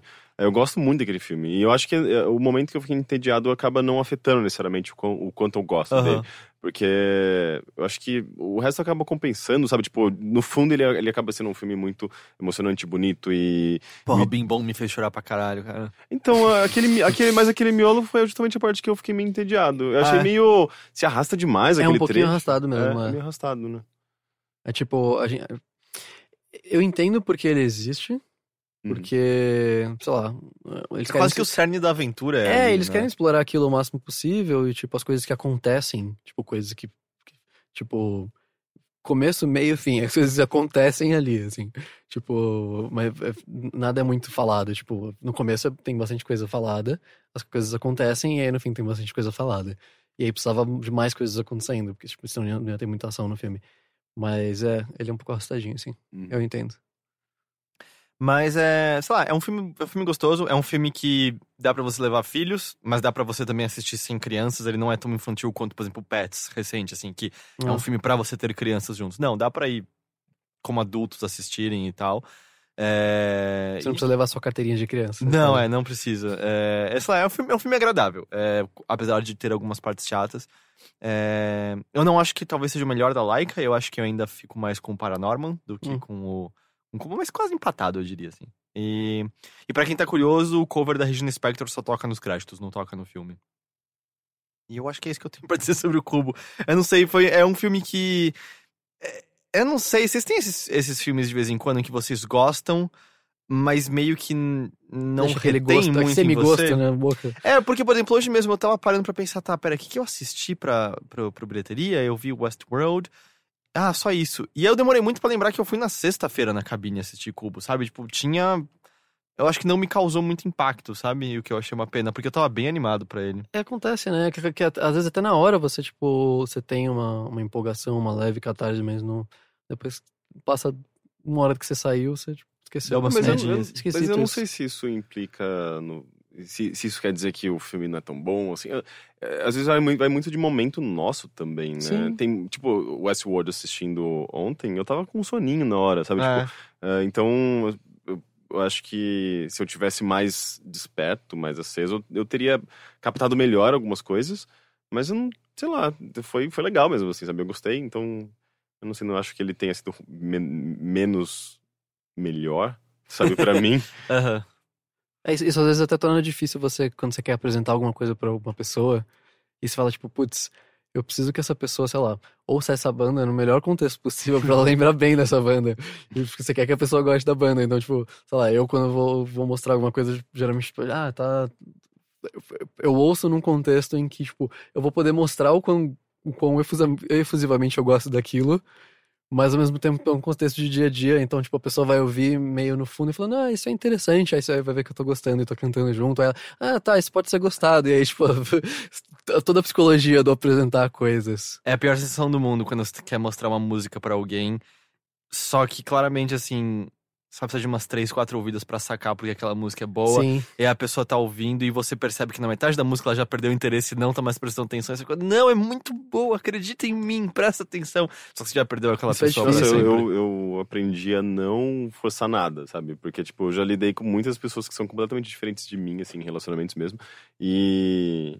E sabe quando você. Você percebe que, na verdade, é, é um, é, é muito mais uma chance de você se frustrar do que de Uhum. você ter um, um sucesso nisso, sabe? Porque, tipo. Faz, pensa alguém fazendo isso pra você, sabe? Meu, ouve essa música nova da Britney Spears. tipo, se, se não é o seu gosto, tipo, só fica muito forçado. Sim. Então, é, eu tento fazer, eh, apresentar alguma coisa da maneira mais natural possível. E geralmente dessa maneira acaba funcionando melhor. Sabe? É, isso me lembra. Ah, como é o. O grego que foi. que recebe a tortura de ser comido por um pássaro todos os dias? É o, é o, não é o Cronos? Não, não é o Cronos, é, o, é, um, é um dos titãs, não é? É um dos titãs- eu não vou lembrar o nome, mas enfim, é o que é condenado a todos os dias ser comido de novo por um pássaro. Uhum. que eu vi alguma. O fígado dele, né? Fica, O fígado, fica é. exposto e... Eu vi uma tirinha que era o cara preso, só que em vez de ser. Tipo, não, você não vai ser mais comido pelo pássaro. Você agora vai ter que passar pela tortura de estar sempre mostrando o seu programa, tipo, seu filme favorito a, pra uma pessoa que não está prestando atenção. Tipo, olha, ela está olhando pro celular bem na sua na melhor parte. Nossa, isso, isso, é, isso é muito horrível, É isso é tipo muito isso. revoltante. Ah, é, eu... Prometeu, o Matheus falou que é Prometeu. Prometeu, boa. Então não, é quem roubou fogo, né? Prometeu é quem Eu- roubou, eu acho que trouxe sim, o fogo é. pro, pro, pros homens e foi Isso, condenado é, ele por trouxe dar fogo pros homens. fogo isso, pros é homens. Que, diga-se passagem, também é o nome de uma música do Tony da Gatorra. Porém, ele dá um viés diferente porque o Prometeu dele é contra o governo. O refrão da música diz: Prometeu, Prometeu, teu nome é Prometeu, Prometeu terra, Prometeu educação. Prometeu... eu, não estou, eu não estou inventando isso que eu estou cantando. Eu adorei o gancho, um assunto primordial. É, é, e tem umas. Você já viu umas correlações bem interessantes entre Prometeu e Lúcifer? Não, Porque Lúcifer é aquele que traz a luz, Sim, né? é. E aí, tipo, dizem que Lúcifer também era meio que ele tava trazendo a luz ou fogo pros homens. interessante. Mas diante da outra mitologia, ele E se aí, torna um é, demônio. Ele caiu e foi, É, foi fazer e o rolê torna, dele e se torna um antagonista justamente dos homens diante do Deus que o chutou, enquanto Prometeu também é condenado por estar levando aquilo pros homens. Interessante isso. É, é, uma, é uma correlação bem comum, tem muito estudo acadêmico sobre. Da hora. Mas é legal, né? É, Cubo. Cubo e as Cordas Mágicas nessa quinta-feira tá. Acho que já estreia no cinema. É, acho que assistam, sabe? É, é que, sei lá, ao mesmo tempo, por mais que eu não ame, eu, eu gosto da Laika, eu gosto que stop motion exista, sabe? Eu gosto que coisas como a Laika existam. No mínimo é interessante ver. É, exato. É... E é isso. Vamos pros e-mails?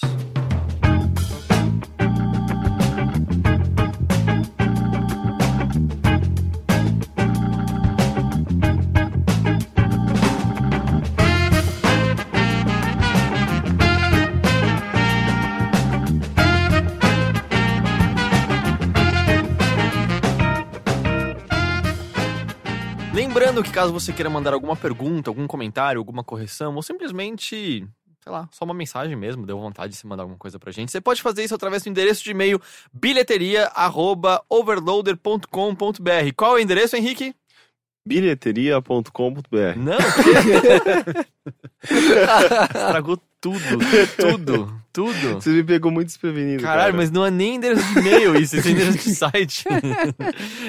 Sério, você podia ter chutado alguma coisa. O que, que será que cai o bilheteria.com.br? Ah, eu imagino que é algum site de cinema, né? É, Ou algum site de venda de ingressos. venda de cinema. ingressos, ponto, é. Não existe. Não existe, cara. Esse, Vamos, esse vamos, é um vamos nome. registrar. Ou não tá Eu sem acho- internet aqui porque caiu, acabou a luz? Possivelmente. Porra, a bilheteria é um. Eu acho que é um bom momento pra vocês registrarem isso. É, pra redirecionar. É que ninguém deve estar entrando no Nope. bilheteria.com. Não. Agora vai entrar. Agora, é, fudeu. É uma das coisas estranhas, o, o Jeff Gerstmann da Giant Bomb é dono do endereço videogames.com. Videogames.com é E ele bom. falou, "Pô, não traz tráfego nenhum, ninguém mais hoje em dia inscreve isso na barra de procura. Uhum. Lembra do, do, do tempo que business.com ou sykes.com era alguns dos endereços mais caros do mundo? Quem raios entra na barra e escreve sykes.com, tá ligado? Ninguém. O capitalismo venceu essa guerra. Capitalismo é a- os sites de streaming de vídeo. Também. Não, eu digo assim, tipo, marcas são os sites. Ah, não são, tipo, as coisas que são os É. sites. É Sim. tipo.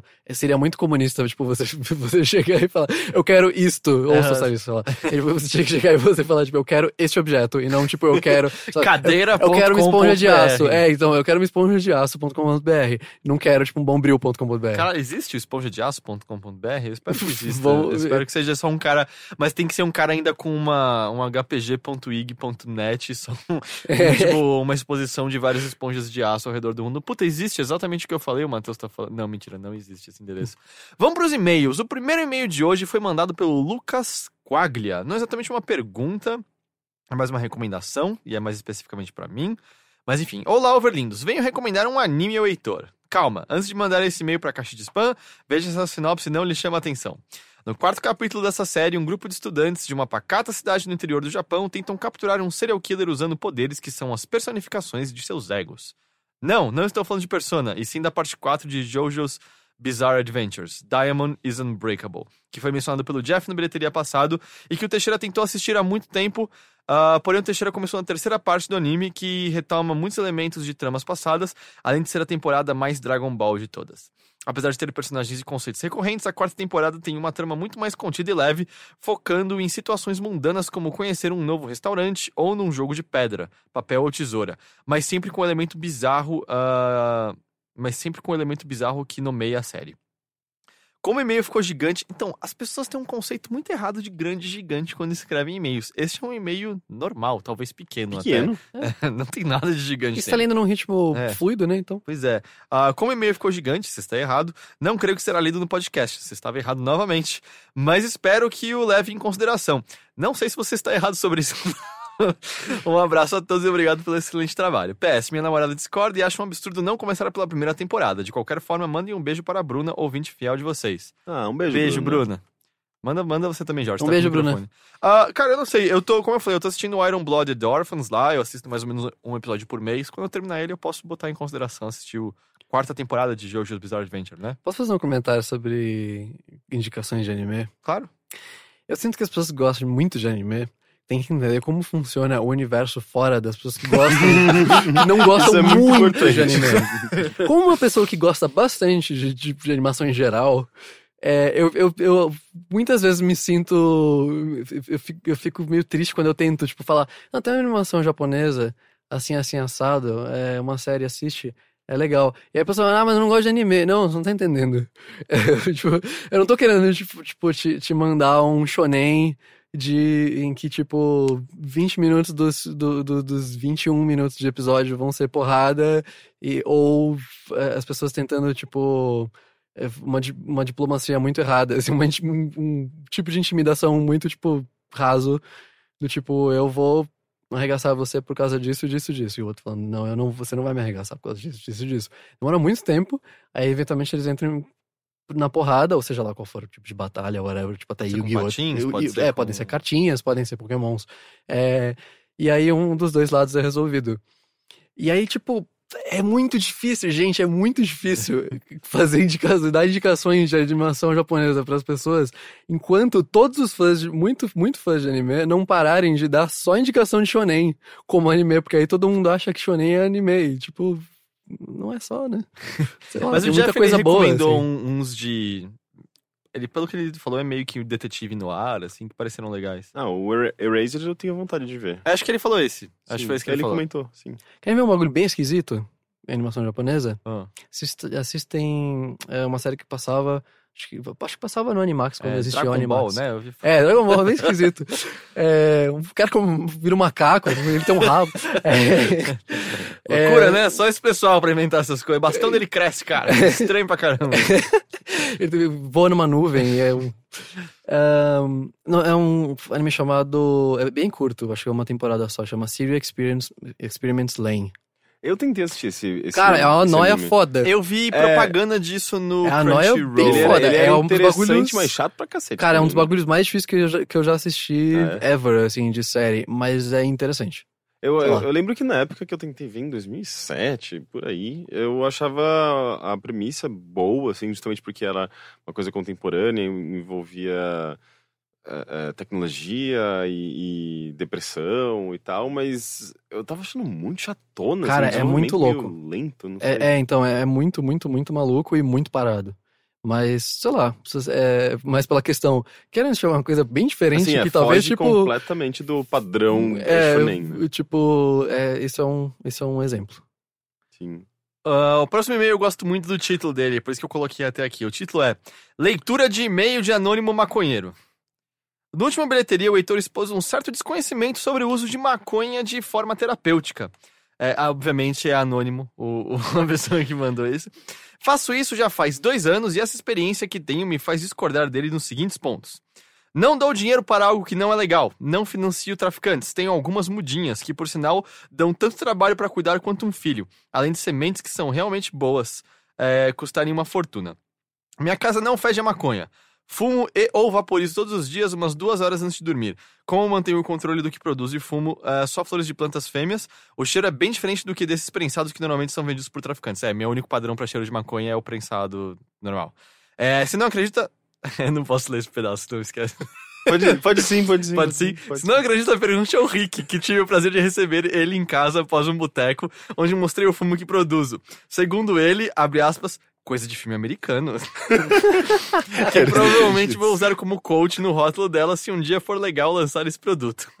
Sou ansioso e programador, então fumo porque me ajuda a desligar um pouco e ainda dá um barato legal.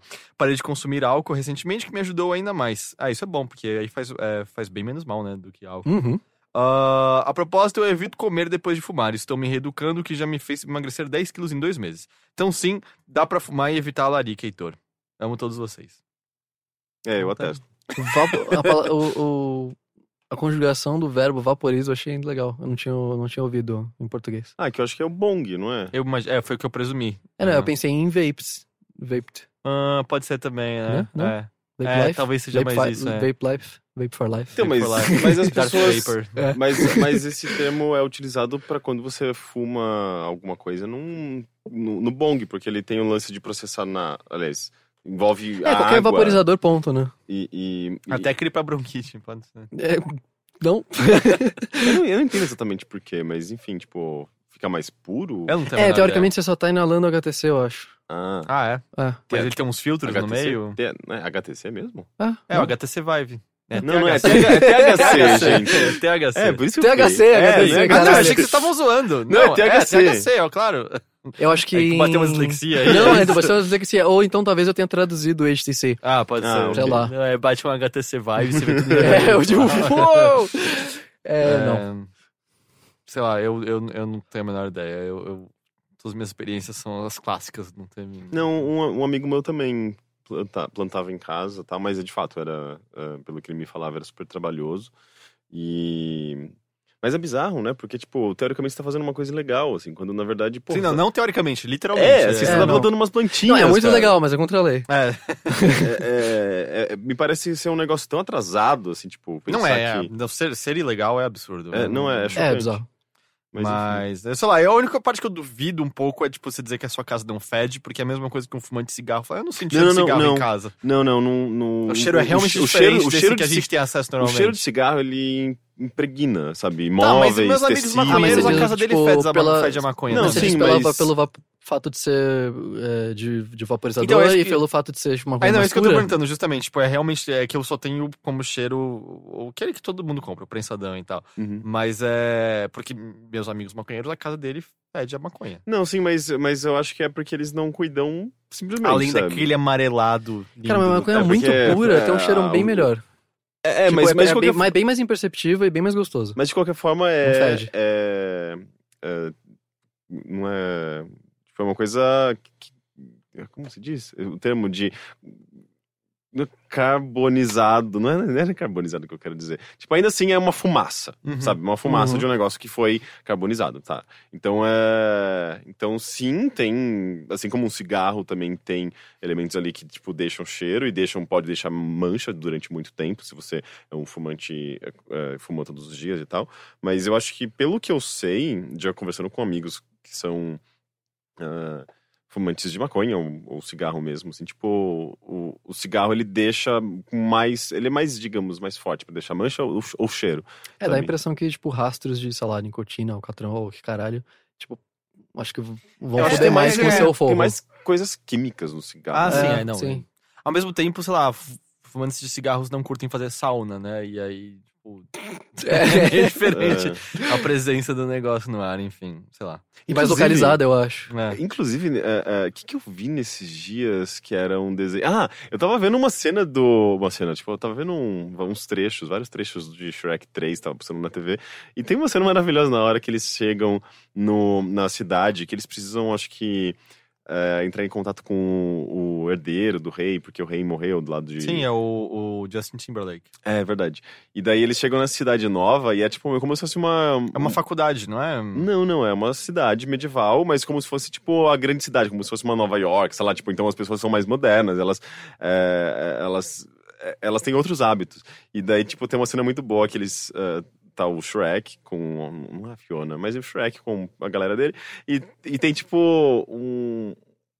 São os três porquinhos. Não, não são os porquinhos. Cara, você São- lembra muito bem das Não, é, eu não tava, eu tava, eu tava conversando e vendo Aham. TV, eu não tava assistindo. Tem os assistindo. três ratinhos cegos, é isso? não, não, não, na verdade, tipo, tem uma galera saindo de, de uma, uma van, saindo muita fumaça, sabe, tipo, dessa van. E eles estavam claramente fumando maconha, Ah. mas não era maconha, era tipo, era alguma outra coisa que dentro do contexto de fantasia de Shrek é, era legal, Par sabe? Parsley and Sage, sei lá.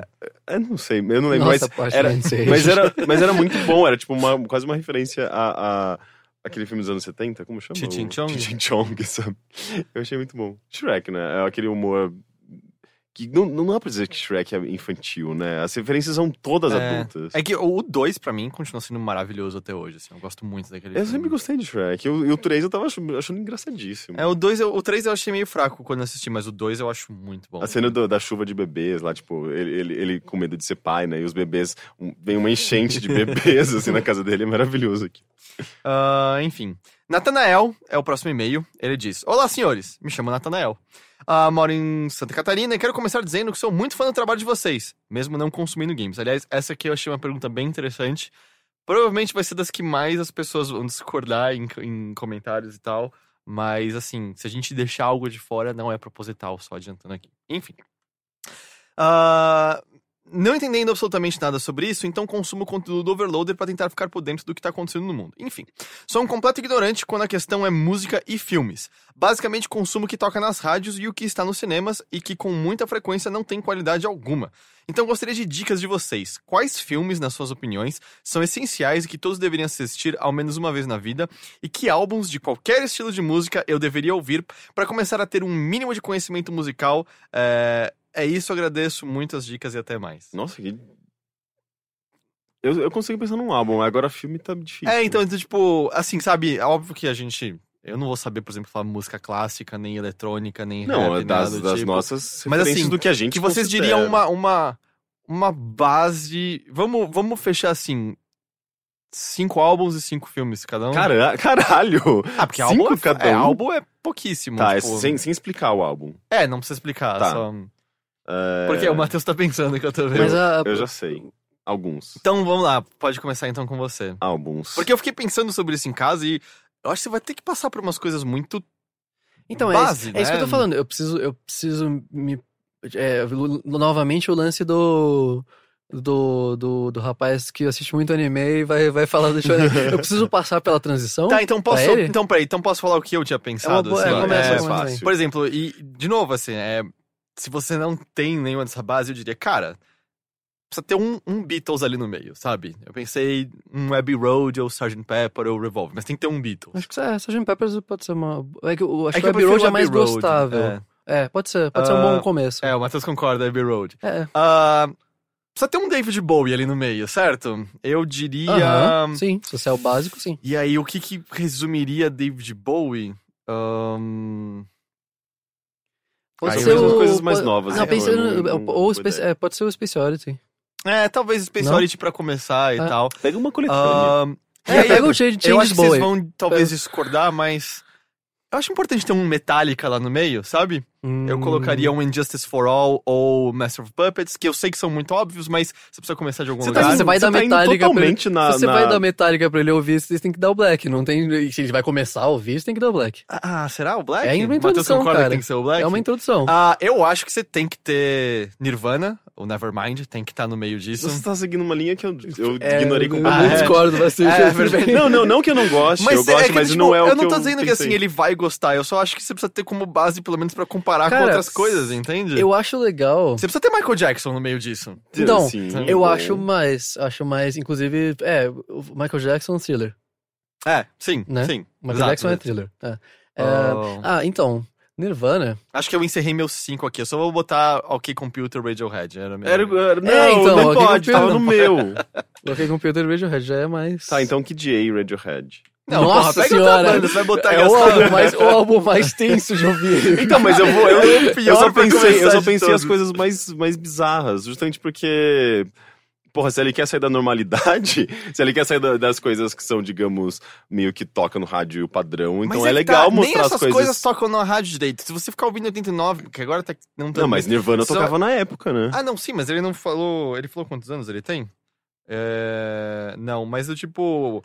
Sei lá, sabe? da- daqui a pouco, se a gente contar com isso, o cara tá só ouvindo Imagine Dragons, sabe? É. É, não, é, é, é bom, é bom também dar uma.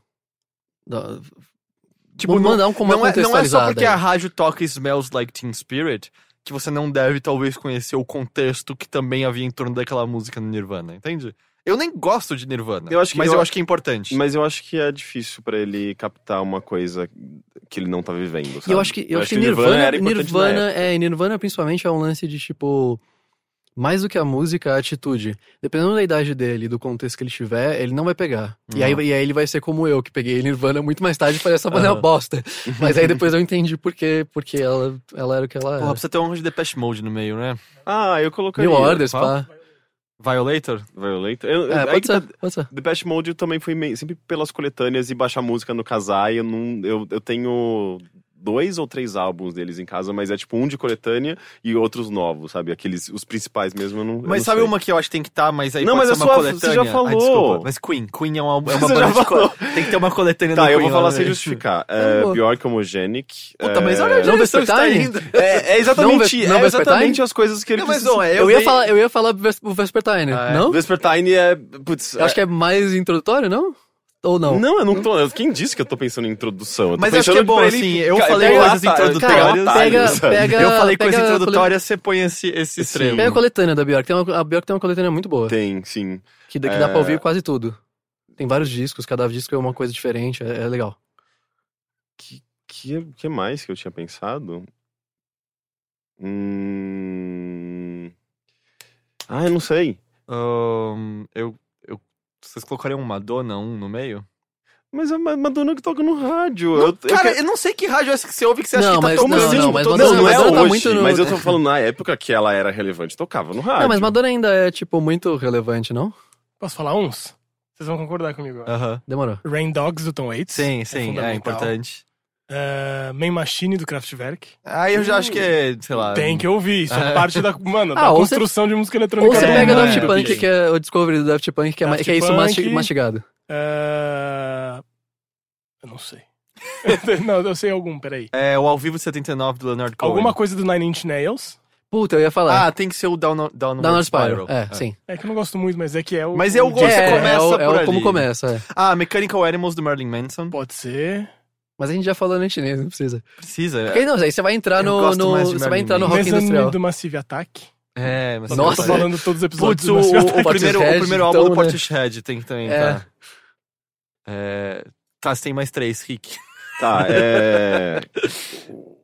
Qualquer coisa do Sigur Rós, qualquer coisa Qual? do Mil e qualquer coisa do Granddaddy, pronto.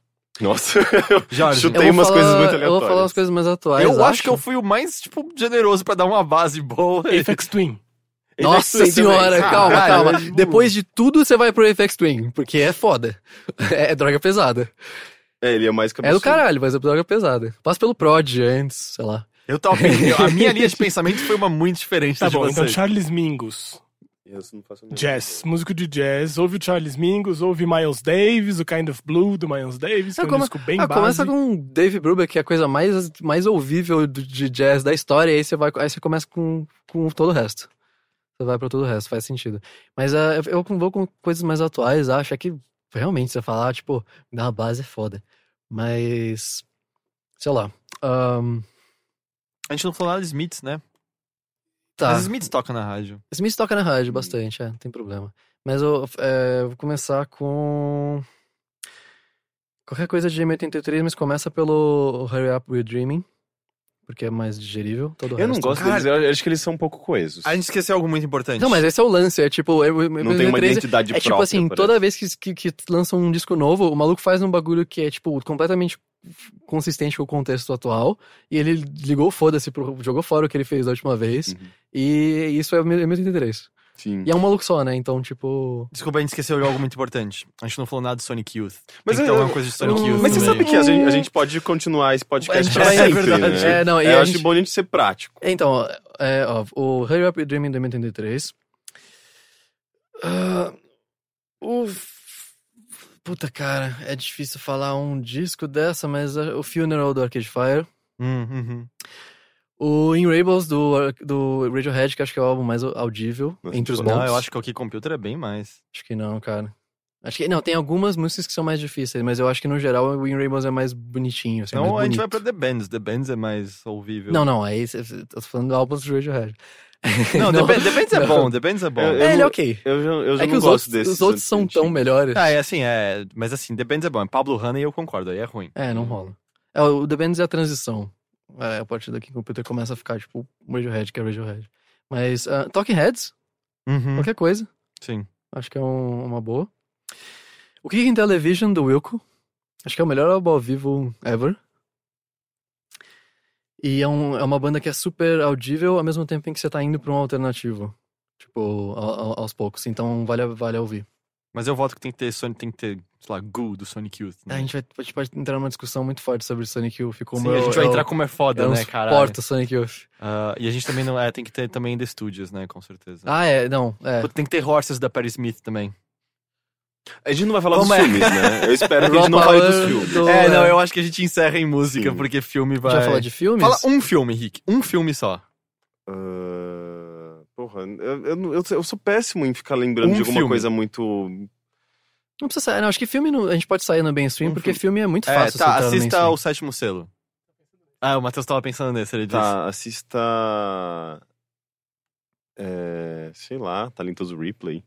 Eu, eu gosto desse filme, mas não, eu não sei porquê. É um bom filme. É um bom filme, é que eu não esperava que você fosse falar. É. Achei que você ia falar, sei lá, quero ser John Malkovich, alguma coisa assim. Bem, tem pelo menos o. o- não, não é o Mark Wa- Wahlberg, não. É o Não, é o outro. Matt É o Damon. Matt Não, Damon. Matt Damon, é. Ahn, O Heitor não gosta, o Iluminado. Não, eu, Ah, pa- eu passei bom. a gostar. Eu passei a gostar. cara, é, então, é, tipo, você quer saber um pouco mais sobre cinema, assiste qualquer filme do Stanley Kubrick. Ahn, assiste... Hoje em dia eu acho que é mais é, complicado. É Apocalipse Now. Você acha que é complicado hoje em dia? Porque... Não, não, não, que eu digo mais, mais complicado. tipo, Acho que ele não surge mais. É, tipo, ele é, é- acho que os filmes tipo, mais antigos do Coppola, todos, tipo, acho que para gerações mais novas, principalmente, não ficaram mais no esquecimento. Não, é, é difícil de assistir, não é, não é muito fácil, mas é um bom filme. Uhum. E, ou qualquer coisa do David Fincher, porque sei lá. Porque David Fincher é, é o cara hoje em dia. Falei que era uma pergunta divertida? Sim, mas eu tenho que ter, tem que Nossa, mas mais é- preparado, né? É, eu vou ficar horas falando aqui. Ah, e essa era a última pergunta de hoje. Então é isso que encerra o podcast. Mas como eu falei, vai ter, provavelmente vai ter pessoas nos comentários dando outra base de música. Não, que é bom, filmes. É, sim, né? sim. Pelo menos. Porque Mas é a aquele gente provavelmente negócio- fez um péssimo trabalho. Então é bom que É que, é, é que aquele negócio, bom. ou a gente não propositadamente às vezes deixou coisas de fora, que é difícil pensar na hora Nossa. em algumas coisas. É loucura. E. Jorge, muito obrigado Obrigado a vocês. pela sua presença. De novo, Itomi. Eu tô falando sério, certo? Hitomi. Hitomi. Ah. Ah, Jorge Shaw, Ricardo Hirsch, está vendo em todos os lugares. Em todos os lugares. Ahn, a Mosquito. Caso você goste da ideia de pernilongos mafiosos querendo se vingar num ser humano. Uhum. É a minha terceira ideia favorita. Exato. É, tá, tá à venda com a gente. Ou é, acho que na loja da Ugra só, da Ugra, Ugra Press. E em comic shops de São Paulo. Entendi. Vai ter algum evento de quadrinho em breve que você vai estar presente? Ou... A Comic Con. Ah, é verdade. A Comic Con. Experience vai ter em dezembro. Ah, eu vou estar lá com, com artes minhas, pôsteres à venda. Com a Mosquito e com a Itomi. Vai estar gigantesco, não vai? Esse ano? Vai estar ainda maior que no passado. Rapaz, vai estar. Do ano passado acho que era um terço dessa. Eu quero ver se esse ano eu vou. Eu não fui nenhuma vez Me ainda. dá um pouquinho de medo. Hum. Do quanto quão, quão claustro- claustrofóbico eu vou estar, assim. Porque é foda. A gente fica, ainda que tudo bem, a gente fica atrás da mesa, então a gente só consegue ver o gado passando assim na nossa frente. E as pessoas que, tipo, passam rolando na, na- rolando na vertical na nossa frente, assim, tipo, e, ah, eu quero quadrinho, tchau, obrigado. E aí, próxima, tipo, é, é, é meio insano, mas eu gosto. Eu, Entendi. é, são quatro dias meio que drenam um pouco a energia. Ah, e imagino que você pre- você precisa, né? Basicamente. É exposição das suas coisas. É, eu, eu sinto que a Comic Con é legal porque pega um público diferente também. Tipo, é um público que não tá sempre nos rolês de quadrinhos. Então, tipo, É, as e- e feiras são- costumam ser menores, né? Tanto É. que eu comecei a, a voltar a ir pra feiras ah, porque minha namorada gosta muito e você percebe muito rapidamente como você vê meio que a mesma galera sempre, sabe? É, Uhum. De novo, de novo. É, sim, é, um- é um mercado bem pequeno, né? Bem fechado. Então, é legal poder, tipo. A gente não chega a expandir, eu acho. Nem acho que existe toda essa possibilidade de expandir, mas. ahn, é, é legal, é legal. São pessoas que não teriam contato do- com, com o nosso material e, tipo, de repente tem todo um artisala aí pra, pra visitar e pra, pra, pra falar aí, pra, pra conhecer os artistas, o que é legal. Tipo, geralmente eu gosto de conhecer o público. O pessoal Da é mais hora. empolgado, assim. De novo, muito obrigado. Matheus, muito obrigado. Henrique, tô sempre agradecido pela sua presença Muito aqui. E isso aqui encerra esse episódio do Bilheteria. A gente tá de volta com mais bilheteria e eu espero que com Caio Teixeira novamente na semana que vem. Tô com saudades dele. É... Mothership sai normal essa semana, apesar do feriado, né? Ah, não, É que é verdade, a gente normalmente grava no dia do feriado, mas ele sai depois do feriado, então o que eu acabei de falar não tem importância nenhuma. Então é isso, e a gente se vê de novo na semana que vem com mais bilheteria. Tchau. Falou! Tchau. Já fui teu cão, vigia de uma luz sombria. O mais fiel, o sol que no teu céu cabia. Mas não entendes o meu delírio. Amor doente, a carne que não sinto entre os dentes. Já fui teu pai, já fui teu tradutor, teu guia. Já fui a chave, a parte que te cabe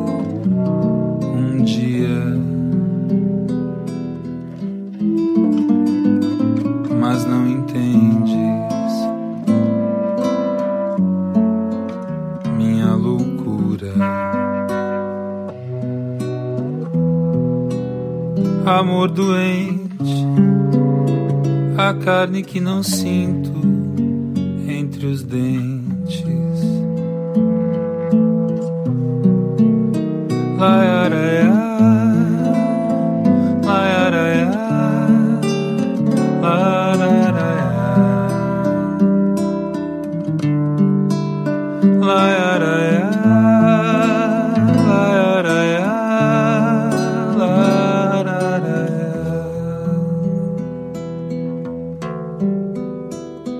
Fui teu cão, vigia de uma luz sombria.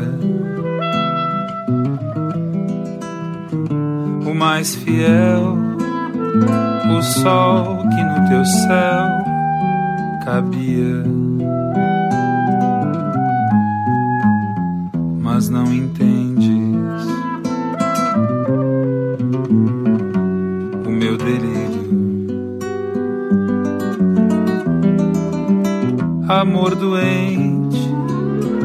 Carne que não sinto entre os dentes. Já fui teu pai, já fui teu tradutor, teu guia.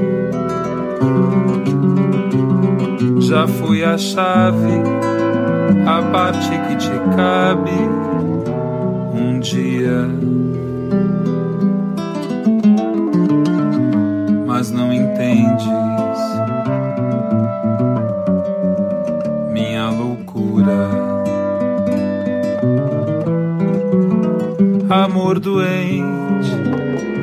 Carne que não sinto.